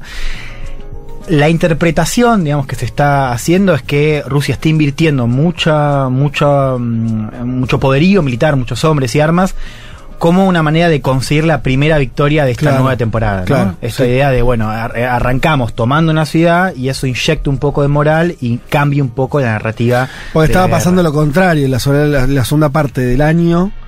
Eh, Rusia tuvo retrocesos sobre todo, Claro. que después se congelaron también, ¿no? Exacto, Fue, fue un avance viendo. de Ucrania que rápidamente, por unas semanas, quedó donde estaba. Es cierto, pero eh, fue importante Sí, sí, porque tomó eh, Gerson y Kharkov, digo, dos Ujú. ciudades clave, ciudades que además Rusia eh, eh, las había, digamos, ya incorporado a, su territorio, digamos, con, con este anuncio de Putin en septiembre.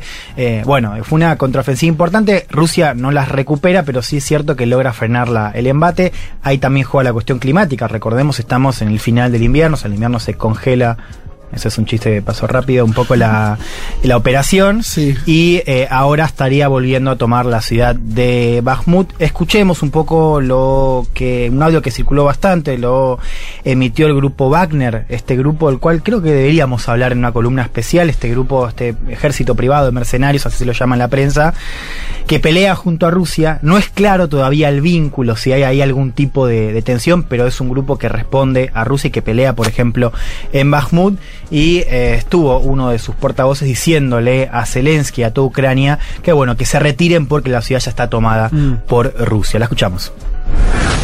Если раньше с нами воевала профессиональная украинская армия, Si antes nos enfrentábamos a un ejército ucraniano profesional que luchaba contra nosotros, hoy vemos cada vez más ancianos y niños. Están luchando, pero su vida en Bakhmut es corta, un día o dos. Deles la oportunidad de abandonar la ciudad, está prácticamente rodeada. Bueno, ahí esto hay cierta coincidencia de que Rusia efectivamente la tiene rodeada. Yo creo que la pregunta ahora es cómo se retira Ucrania, ¿no? O sea, cómo se da esa retirada y si Ucrania mantiene todavía un foco para dejar que Rusia siga eh, concentrando hombres y armas en esa ciudad, ¿no? Como esta idea de desgastar a Rusia eh, al menos unas, unos días más, acá el tiempo juega bastante. Si Rusia consigue Bakhmut, el próximo foco podría ser Kramatorsk, es una ciudad más grande. Vayan también haciéndose la idea del nombre porque es ninguna que- de, de pronunciación simple. No, hay peores igual. Bakhmut parece una ciudad de otro lugar. Sí. ¿viste? Bakhmut. Eh, Kramatorsk, ahí siento que es un poco más, Más rusa. Más rusa. Eh, una ciudad más grande, también en la región del Donetsk. Y acá está la, la clave. en Bakhmut, Rusia, eh, Ucrania tenía una defensa puesta, no venía invirtiendo tanto como en Kramatorsk, que es una ciudad en donde Rusia, eh, Ucrania viene construyendo sitios eh, y fuertes desde 2014. Con lo cual, lo que dicen los analistas es que si a Rusia le tomó varios meses esta ciudad, la próxima sería aún más difícil, ¿no? Eso por lo que se sabe ahora en tanto las defensas de Ucrania en la ciudad. Hablamos de el primer gran acontecimiento desde el aniversario del 24 que no sé cómo leen ustedes, pero para mí deja en claro dos cosas, ¿no? Un poco creo que circuló mucho esto eh, en, en cómo se se procesó la, la noticia, en los discursos de Biden, de Putin. Primero que la guerra va más allá de Ucrania, digamos, estamos en una guerra que trasciende un poco la frontera de Ucrania y también la de Rusia. Es una guerra con actores globales, una, la primera guerra global de época, ¿no? Decían algunos, eh, y creo que esa es una clave para pensarla. Lo segundo tiene que ver con el tiempo. O sea, nosotros pensamos un conflicto en el año pasado que podría durar un par de días.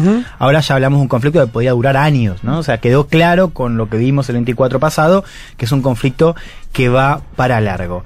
Atención entonces a cómo sigue esta cuestión bélica y esta cuestión diplomática. Hablando de eso, el jueves se cruzaron eh, Blinken y Lavrov, cancilleres de Estados Unidos y de Rusia respectivamente, en la cumbre de ministros de Exteriores del G20 en Nueva Delhi.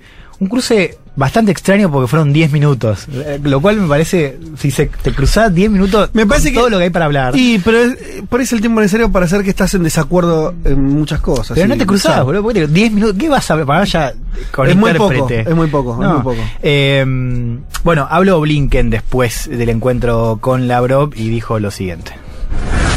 Finally, uh, I told the foreign minister uh, what I and so many others said last week at the United Nations and what so many G20 foreign ministers said today. End this war of aggression. Engage in meaningful diplomacy that can produce a just and durable peace. President Zelensky has put forward a 10 point plan for a just and durable peace. The United States stand ready to support Ukraine through diplomacy to end the war on this basis. Le dije al ministro lo que tanto yo como otros dijimos la semana pasada en Naciones Unidas y algo que varios ministros del G20 también dijeron hoy. Terminen esta guerra de agresión, involúcrense en diplomacia significativa que pueda producir una paz justa y duradera.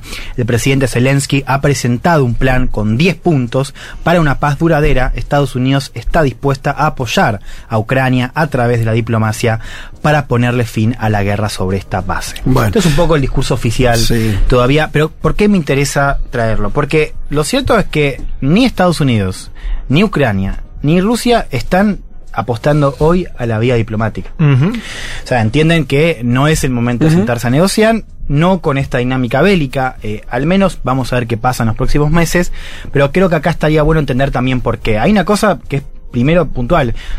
Uno escucha lo que dice Putin, lo que dijo en el aniversario, uno escucha lo que dijo Biden en el aniversario y lo que dice Zelensky, y son discursos que están proponiendo una victoria total. O sea, están diciendo vamos a ganar. Y estamos ganando. Con lo cual, por lo pronto ya ahí hay un problema, que es que si vos decís, crees que estás ganando, no es el momento para sentarte a negociar ahora. Se supone que para que eso ocurra tiene que haber un desequilibrio en esa, en esa relación, en esa dinámica bélica, o que haya una cosa tan empantanada eh, donde ambos actores están perdiendo tantas vidas y tanta guita y tantas armas que dicen, bueno, nos conviene pactar. Pero ¿cuál es el problema? Que no son dos, no es Rusia y Ucrania, son más. Claro. Y ahí entra en juego Estados Unidos. Volvamos a... eh, Una pregunta, comentar- porque sí. no será que eh, serán eh, el problema de alargar la guerra no, no puede ser que Ucrania se vuelva cada vez más irrelevante, digo, porque es verdad que por supuesto que existen los intereses de Ucrania, tienen un presidente, quisieran recuperar su país y demás. Ahora, es más cada vez más posible que esa negociación, esa reunión de 10 minutos, pero es que en algún momento lo que tienen que coincidir no son tanto los intereses de Ucrania, sino tal vez los de Estados Unidos y Rusia Eh, en algún eso, punto. eso es lo que estoy diciendo. Porque ahí lo de Ucrania es totalmente irrelevante. O sea, de hecho, Zelensky por ahora tiene todo para ganar, digo, para que siga. O sea, no para que sea la guerra. Claro, digo, a, Ucrania con esta dinámica, a Zelensky más que Ucrania, digo, pensemos Sí. hoy en liderazgos, ¿no? Sí. Eh, hoy Zelensky, por lo que vimos en este primer año, claro, el, el juego está en conseguir más armas y que esto siga.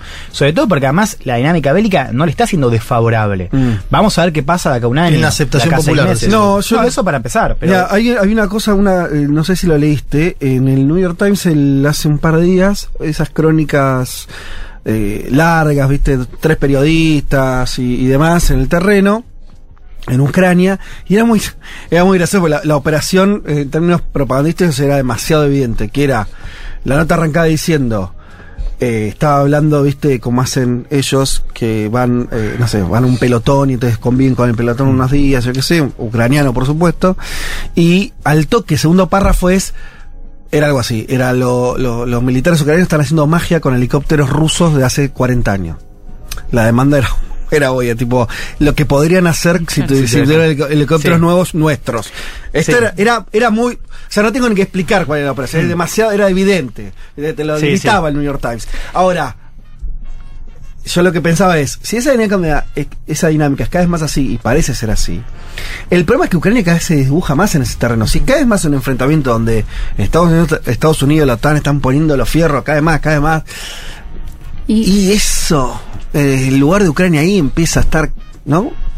Además es interesante porque eh, hace un par de semanas, cuando fue el aniversario, se juntó la, la OCSE, vieron la Organización eh, para la Seguridad y la, y la Cooperación en Europa, en Austria, que además Austria es un país así medio como clave en el sentido de que es más neutral que otros países europeos, eh, y Rusia es mi- Estado miembro de esta organización y fue invitado, digamos, su delegación diplomática fue invitada a la cumbre, y todos los países occidentales denunciaron que Mm. habían invitado a la delegación rusa y Ucrania no fue a la cumbre porque había delegados Sí. rusos. Entonces es llamativo que después Estados Unidos pida que se sienten todos en la mesa cuando los invitan a la mesa, entonces se enojan todos porque están invitados a la mesa. Claro, porque hay una hay un doble parámetro. hay O sea, una ¿cuál es la mesa que querés? De, de- claro, de quitar a Rusia Claro. de cualquier ámbito Sí. internacional. A ver, lo cierto también es que también queda dibujada con, con Rusia. O sea, Ucrania ya tiene ese problema. eh, la cuestión de soberanía en Ucrania, no te diría medio que ya fue, pero estás entre, entre dos polos.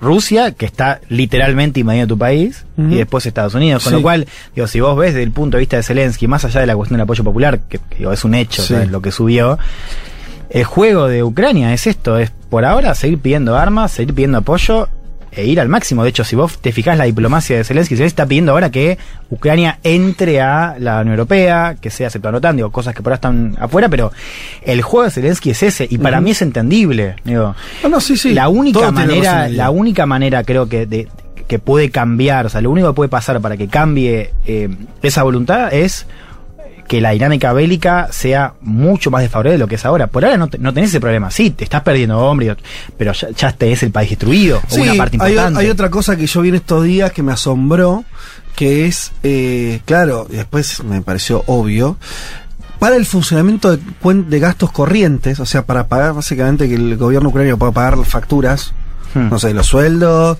la luz, qué sé yo, no sé, los gastos que tiene, eh, habían habilitado un préstamo, entre comillas, porque nadie espera que lo devuelva, que era igual a la deuda externa de Argentina, o sea, eran 50 mil palos. Solamente para el ejercicio de este año. Hmm. El PBI de Ucrania era tipo el- tres veces eso. Y esa guita es una guasada. Eh, creo que era un acuerdo de Europa-Estados Unidos. Bien. Ahora, lo que te quiero decir es, al- el otro problema es, ¿dónde yo veo esa habilidad? Bueno, si vos estás dependiendo ya no solamente de armamentos, tu funcionamiento como Estado, depende de que te, además te desembolsen guita para gastos corrientes, tu, tu, tu, tu condición de soberanía está muy complicada, ¿me entendés? Sí. Estás muy a merced de lo que Yo decían lo, lo otros. quiero decir es, eh, tu situación de soberanía está complicada cuando te invaden, eso es lo que digo. Sí, pero si ade- pero pero no, está bien. Pero hay invasiones invasiones, quiere decir si además tu posibilidad de resistencia depende en un 100% de lo que te pongan de afuera, tenés un segundo problema. Es cierto, ahora No siempre es así, eso digo. No, no, no, no tiene digo, Afganistán. otra opción. Afganistán. ¿Qué? Se comieron la guerra 20 años, lo que sea, qué sé yo, pero al final los talibanes no es que, no Se sé, plantaron ellos. se lo- eh, China le puso, ¿entendés? 100.000 palos verdes. Fue una resistencia más autóctona. No, bueno, de un grupo armado extremista, digo, con otro, es otro, otro Sí, tipo no, de otra actor. cosa, ya sé, sí, y que tiene no. vínculo con otros actores. Lo que, te quiere, lo que te quiero decir es que es- lo veo más complicado a Zelensky, más de, muy dependiente de lo que pase. No, lo que digo, Zelensky está totalmente jugado. Claro. Lo que digo, ya estaba jugado antes y se y está más jugado cuando arranca la, la guerra. Yo lo que digo es, entiendo si hoy. O sea, a mí lo único que puede cambiar es si Ucrania está en una situación bélica más desfavorable. Como no está y no es el caso. Y, sí, no parece seguir estando por la ayuda de los demás, ¿no? Bueno, quiero meternos en eso, porque ahí eh, es el punto que quiero hacer. Yo te preguntaba a propósito lo de quién bancaba esa deuda, porque si vos ves quién está gastando, eh, primero se está gastando mucho, ¿no? Sea, Estados Unidos ya puso más de 75 mil millones de dólares en ayuda militar. Cuando vos ves cómo se está repartiendo la carga, ves una simetría notable, porque está poniendo todo Estados Unidos. Sí, Claro. es verdad, Europa se arma, es Sí, cierto, sí, sí. digo, hay consecuencias más grandes que tenemos que charlar. Alemania vuelve a invertir en defensa. Ahora, Manda tanques Alemania. Manda tanques. Polonia se está recontra remil armando. O sea, hay que hacer una columna sobre Polonia. Polonia está a pleno. Ahora, en términos de quién está ayudando a Ucrania, o sea, quién está peleando esa guerra en términos de guita, de apoyo, es Estados Unidos. En términos del principal eh, donante, si querés, proveedor. Cuando vos te preguntás por qué pasa, eh, tenés que entender que no es solamente que son solidarios con Ucrania. Y acá entramos en algo que hemos conversado ya varias veces, vale la pena decirlo de vuelta. En abril Estados Unidos, lo dice públicamente, cambia su objetivo. El objetivo ya no es más defender Ucrania de la agresión rusa, entre comillas, sino asestarle un golpe estratégico a Rusia. ¿No? Entonces, para Estados Unidos, la guerra va mucho más allá. Eso supone una evaluación de la guerra y una reflexión y también una expectativa y un juego muy diferente, porque ya no es banca, o sea, pa- parar la invasión, que hoy, digamos, con lo que tenías al principio, está en otra dinámica, porque vos pasaste de Rusia se toma el gobierno en Kiev a se tomará unos, unos pueblos en el este. Digo, como ejercicio. Eh, con lo cual, hoy la dinámica es distinta y estamos en un conflicto distinto también porque Estados Unidos tiene un rol distinto, que ya no es defender a Ucrania, sino golpear a Rusia. Por eso también decimos que la guerra es a largo plazo. Lo que estamos viendo es que, que Ucrania está compartiendo esa idea, porque Ucrania dice, bueno, con Estados Unidos de pronto pudo hasta sacar a Rusia de Crimea, ¿no? No solamente parar la invasión, sino además recuperar territorio. Polonia te dirá también, porque tiene que dormir cerca de Moscú, dice, bueno, a mí también me conviene parar a Rusia. Ahora, ¿por qué quiero decir esto? Porque Francia, Alemania, Brasil, China, digo, países que hoy no están a India, por ejemplo, no tienen esa misma, o sea, se están distanciando de Estados Unidos. Vos ves también una grieta ahí, que Estados Unidos está con otro juego, ¿no? Y eso hace que la percepción de otros actores sea diferente. Son actores que no quieren dejar morir la vía diplomática, porque además les, les, cuesta guita, porque los precios suben, porque tienen elecciones, qué sé yo, hay un montón de factores. Estados Unidos ahí tiene un juego único, ¿no? Y esa creo que es una clave esencial. ¿Te puedo preguntar de China algo? Porque se especuló mucho. Acuérdense que cuando todo el mundo decía no van a invadir, Biden decía van a invadir, ¿no? Entonces Biden se cuelga esa medalla y dice siempre yo les dije, yo les avisé mientras el mundo.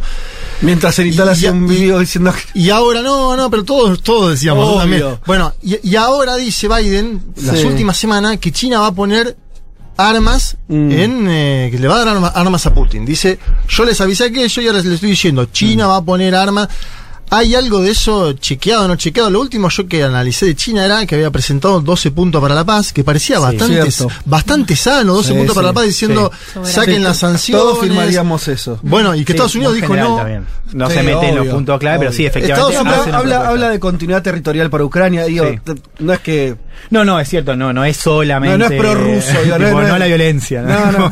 Porque ahora Lula viaja allá, decir China, ¿qué, qué papel está hoy? ¿Qué puede, qué puede aportar en esta salida? Bueno, Todos quieren seguir. China quiere en, que siga en- un minuto y medio pues termina el programa. Eh, no, a ver, yo creo que, que tenés que mirar sobre todo la cuestión de los drones militares, porque si Ajá. efectivamente se cumple lo que dice Estados Unidos, ahí ya tenés otro rol. Porque sí. China hasta ahora, junto con India, han ayudado a que Rusia transite mejor el paquete de sanciones, básicamente con el tema energético, ¿no? Sí. Les compra lo que Europa dejó de comprar. Con lo cual, ese es el argumento que usa Estados Unidos para decir este plan no vale nada, porque están, están ayudando a Rusia. Y Ucrania dice muchas gracias, no, no es tan crítico, pero medio que también dice, Mm. bueno, lo vamos a Sí. lo vamos a pensar y vemos. La clave ahí es la cuestión de si se mete o no. Por ahora no hay, no hay información de que China esté eh, mandando drones militares. Si lo hace, sería un cambio en la dinámica. Habría que seguirlo. Habría que ver qué pasa si em, efectivamente. Porque ahí ya tendríamos los tres grandotes Sí. jugando, ¿no? Si Estados Unidos dirige a Ucrania. Déjame cerrar con, con dos preguntas que para mí son clave para ordenar un poco lo que vamos a charlar este año. Eh, lo primero es quién tiene la ventaja a mediano y largo plazo. Decíamos la guerra a largo plazo, mm, un año más seguro. Eh, hay consenso de que, por relativo consenso, de que por el tamaño del ejército, es decir, tiene más hombres para, para poder pelear. Y por posibles fisuras que puedan aparecer en el bloque occidental, porque digamos, esto, la unidad que tenés hoy, no está claro que la tengas eh, Sí. un año después. Rusia, por lo pronto, tendría una ventaja con el tiempo. Ahora, esa ventaja, por lo que vimos este año y por lo que tenemos ahora, por lo que podemos especular, por supuesto, se puede cambiar, no es una ventaja que le permitiría tener una victoria rotunda. Cuando digo victoria rotunda, ya no es tomar Kiev, me refiero Sí. a tomar el, la- eh, el Donbass por zona, completo. la zona ¿no? que- sí. Esa creo que es una clave para pensar a futuro. Mm. Lo segundo, que es una pregunta que para mí es aún más interesante, es ¿qué es el éxito? Parece una Facundo Manes. ¿viste? ¿Qué es el éxito? No, pero ¿qué es el éxito para los principales actores en juego? ¿Qué es ganar? ¿No? Porque para Estados Unidos ganar, ¿qué es? Es gol- golpear a- estratégicamente a Rusia. ¿Qué significa eso? ¿Que se vaya Putin? ¿Significa que Ucrania gane más territorio? Para Ucrania, para Zelensky, ¿qué es ganar? ¿Es sacar a Rusia? ¿Es volver a tomar Crimea? Parecen preguntas eh, como sencillas, pero en realidad en, en la distancia entre una y otra hay mucho. Porque una cosa es sacar a Rusia con un compromiso territorial, otra cosa es sacarla de Crimea, lo cual sería un escenario completamente distinto, armas nucleares, bueno, en fin, otra cuestión. Sí. Para Europa, el éxito también es distinto de Estados Unidos. El éxito es, bueno, que se termine un poco la guerra y un, y un orden que me permita vivir tranquilo por lo que viene, ¿no? Creo que esa pregunta en este segundo año hay que hacerlo un poco más. O sea, no es claro para los principales actores qué significa ganar esta guerra. Digo ganar porque vos escuchás a Biden, vos escuchás a Putin, vos escuchás a Zelensky y no aparece ni en pedo la idea del- de ceder, la idea... Aparece la victoria va a ser nuestra.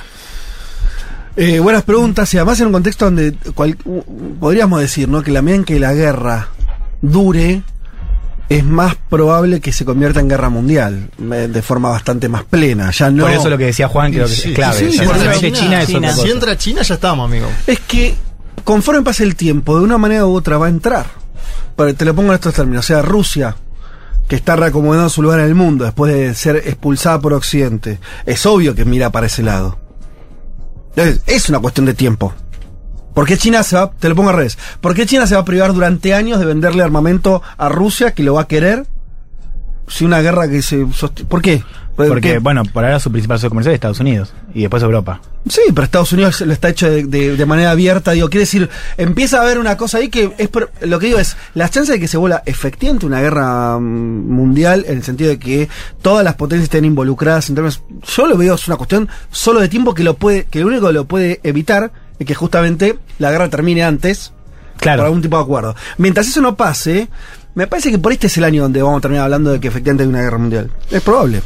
Lo estás viendo en posicionamientos cada vez más extremos donde están pidiendo, ¿no? Estados Unidos pide que de- eh, eh, en Brasil discutieron mucho eso, que Brasil votó en contra de Rusia eh, cuando sus- los otros países, se lo criticaron dentro del PT al gobierno, que otros países tipo India y demás no lo hicieron. Quiere decir, hay mucho comportamiento, ¿no? Ya donde la cuestión de la, de la guerra se transforma el gran tema internacional, desplazando cualquier otro.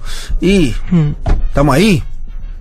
Pero bueno. Sí, hay que ver. Yo creo que ahora es global. Entiendo que vos lo decís, un punto más de Eh, lo global es una, es que me bélica. suena una metáfora. ¿viste? Mundial, global es mundial. que global es una forma, o sea, si Global querés- es que lo seguimos todas por redes sociales. claro, ven- algunos venden un poquito de armas, pero otros no. Bueno, yo te digo, la- Más, vos me decís más power, más eh, es un China poco lo que yo te decía antes, donde, donde Ucrania desaparece como, como elemento en sí mismo Mm. y pasa a ser simplemente el terreno donde se están cagando a piñas otros, ¿no? Una guerra proxy. ¡Ey! Pero donde las guerras mundiales, cuando se terminan siendo mundiales, hay un poco de eso, ¿no? Donde eh, nadie, eh, más allá de lo que estés, com- dónde estés combatiendo, el tema es quiénes están combatiendo. Entonces, si se terminan de armar los dos bandos, y qué sé yo, ¿por qué no le vas a decir guerra mundial? No, no, no. Eh, pero bueno, no estamos ahí todavía, pero no estamos tan lejos. Claro. Diría yo. Bien. Te- terminaste el primer programa anunciando un conflicto bélico a escala mundial. Claro, tranqui. Joder, quería agregar sí. algo yo, no, de esta Agrega, semana Que, que, que comienza, que este miércoles es el Día Internacional de la Mujer. Sí, es claro. un, digamos, me parece que es una semana que empieza marcada la agenda por una movilización internacional y quería contarles cuál es el lema de esta, de, de esta semana, que va a ser tecnología e innovación para la igualdad de género, eh, con la idea de que el mundo digital pase a ser más inclusivo y accesible para las mujeres. Así que veremos también que, que nos deparan tantas mujeres tomando las calles, que, que pasará en el mundo con, con esta fecha tan simbólica. Muy bien, y con esto. ¿Nos vamos? Sí, nos vamos, dale, dale. 43 de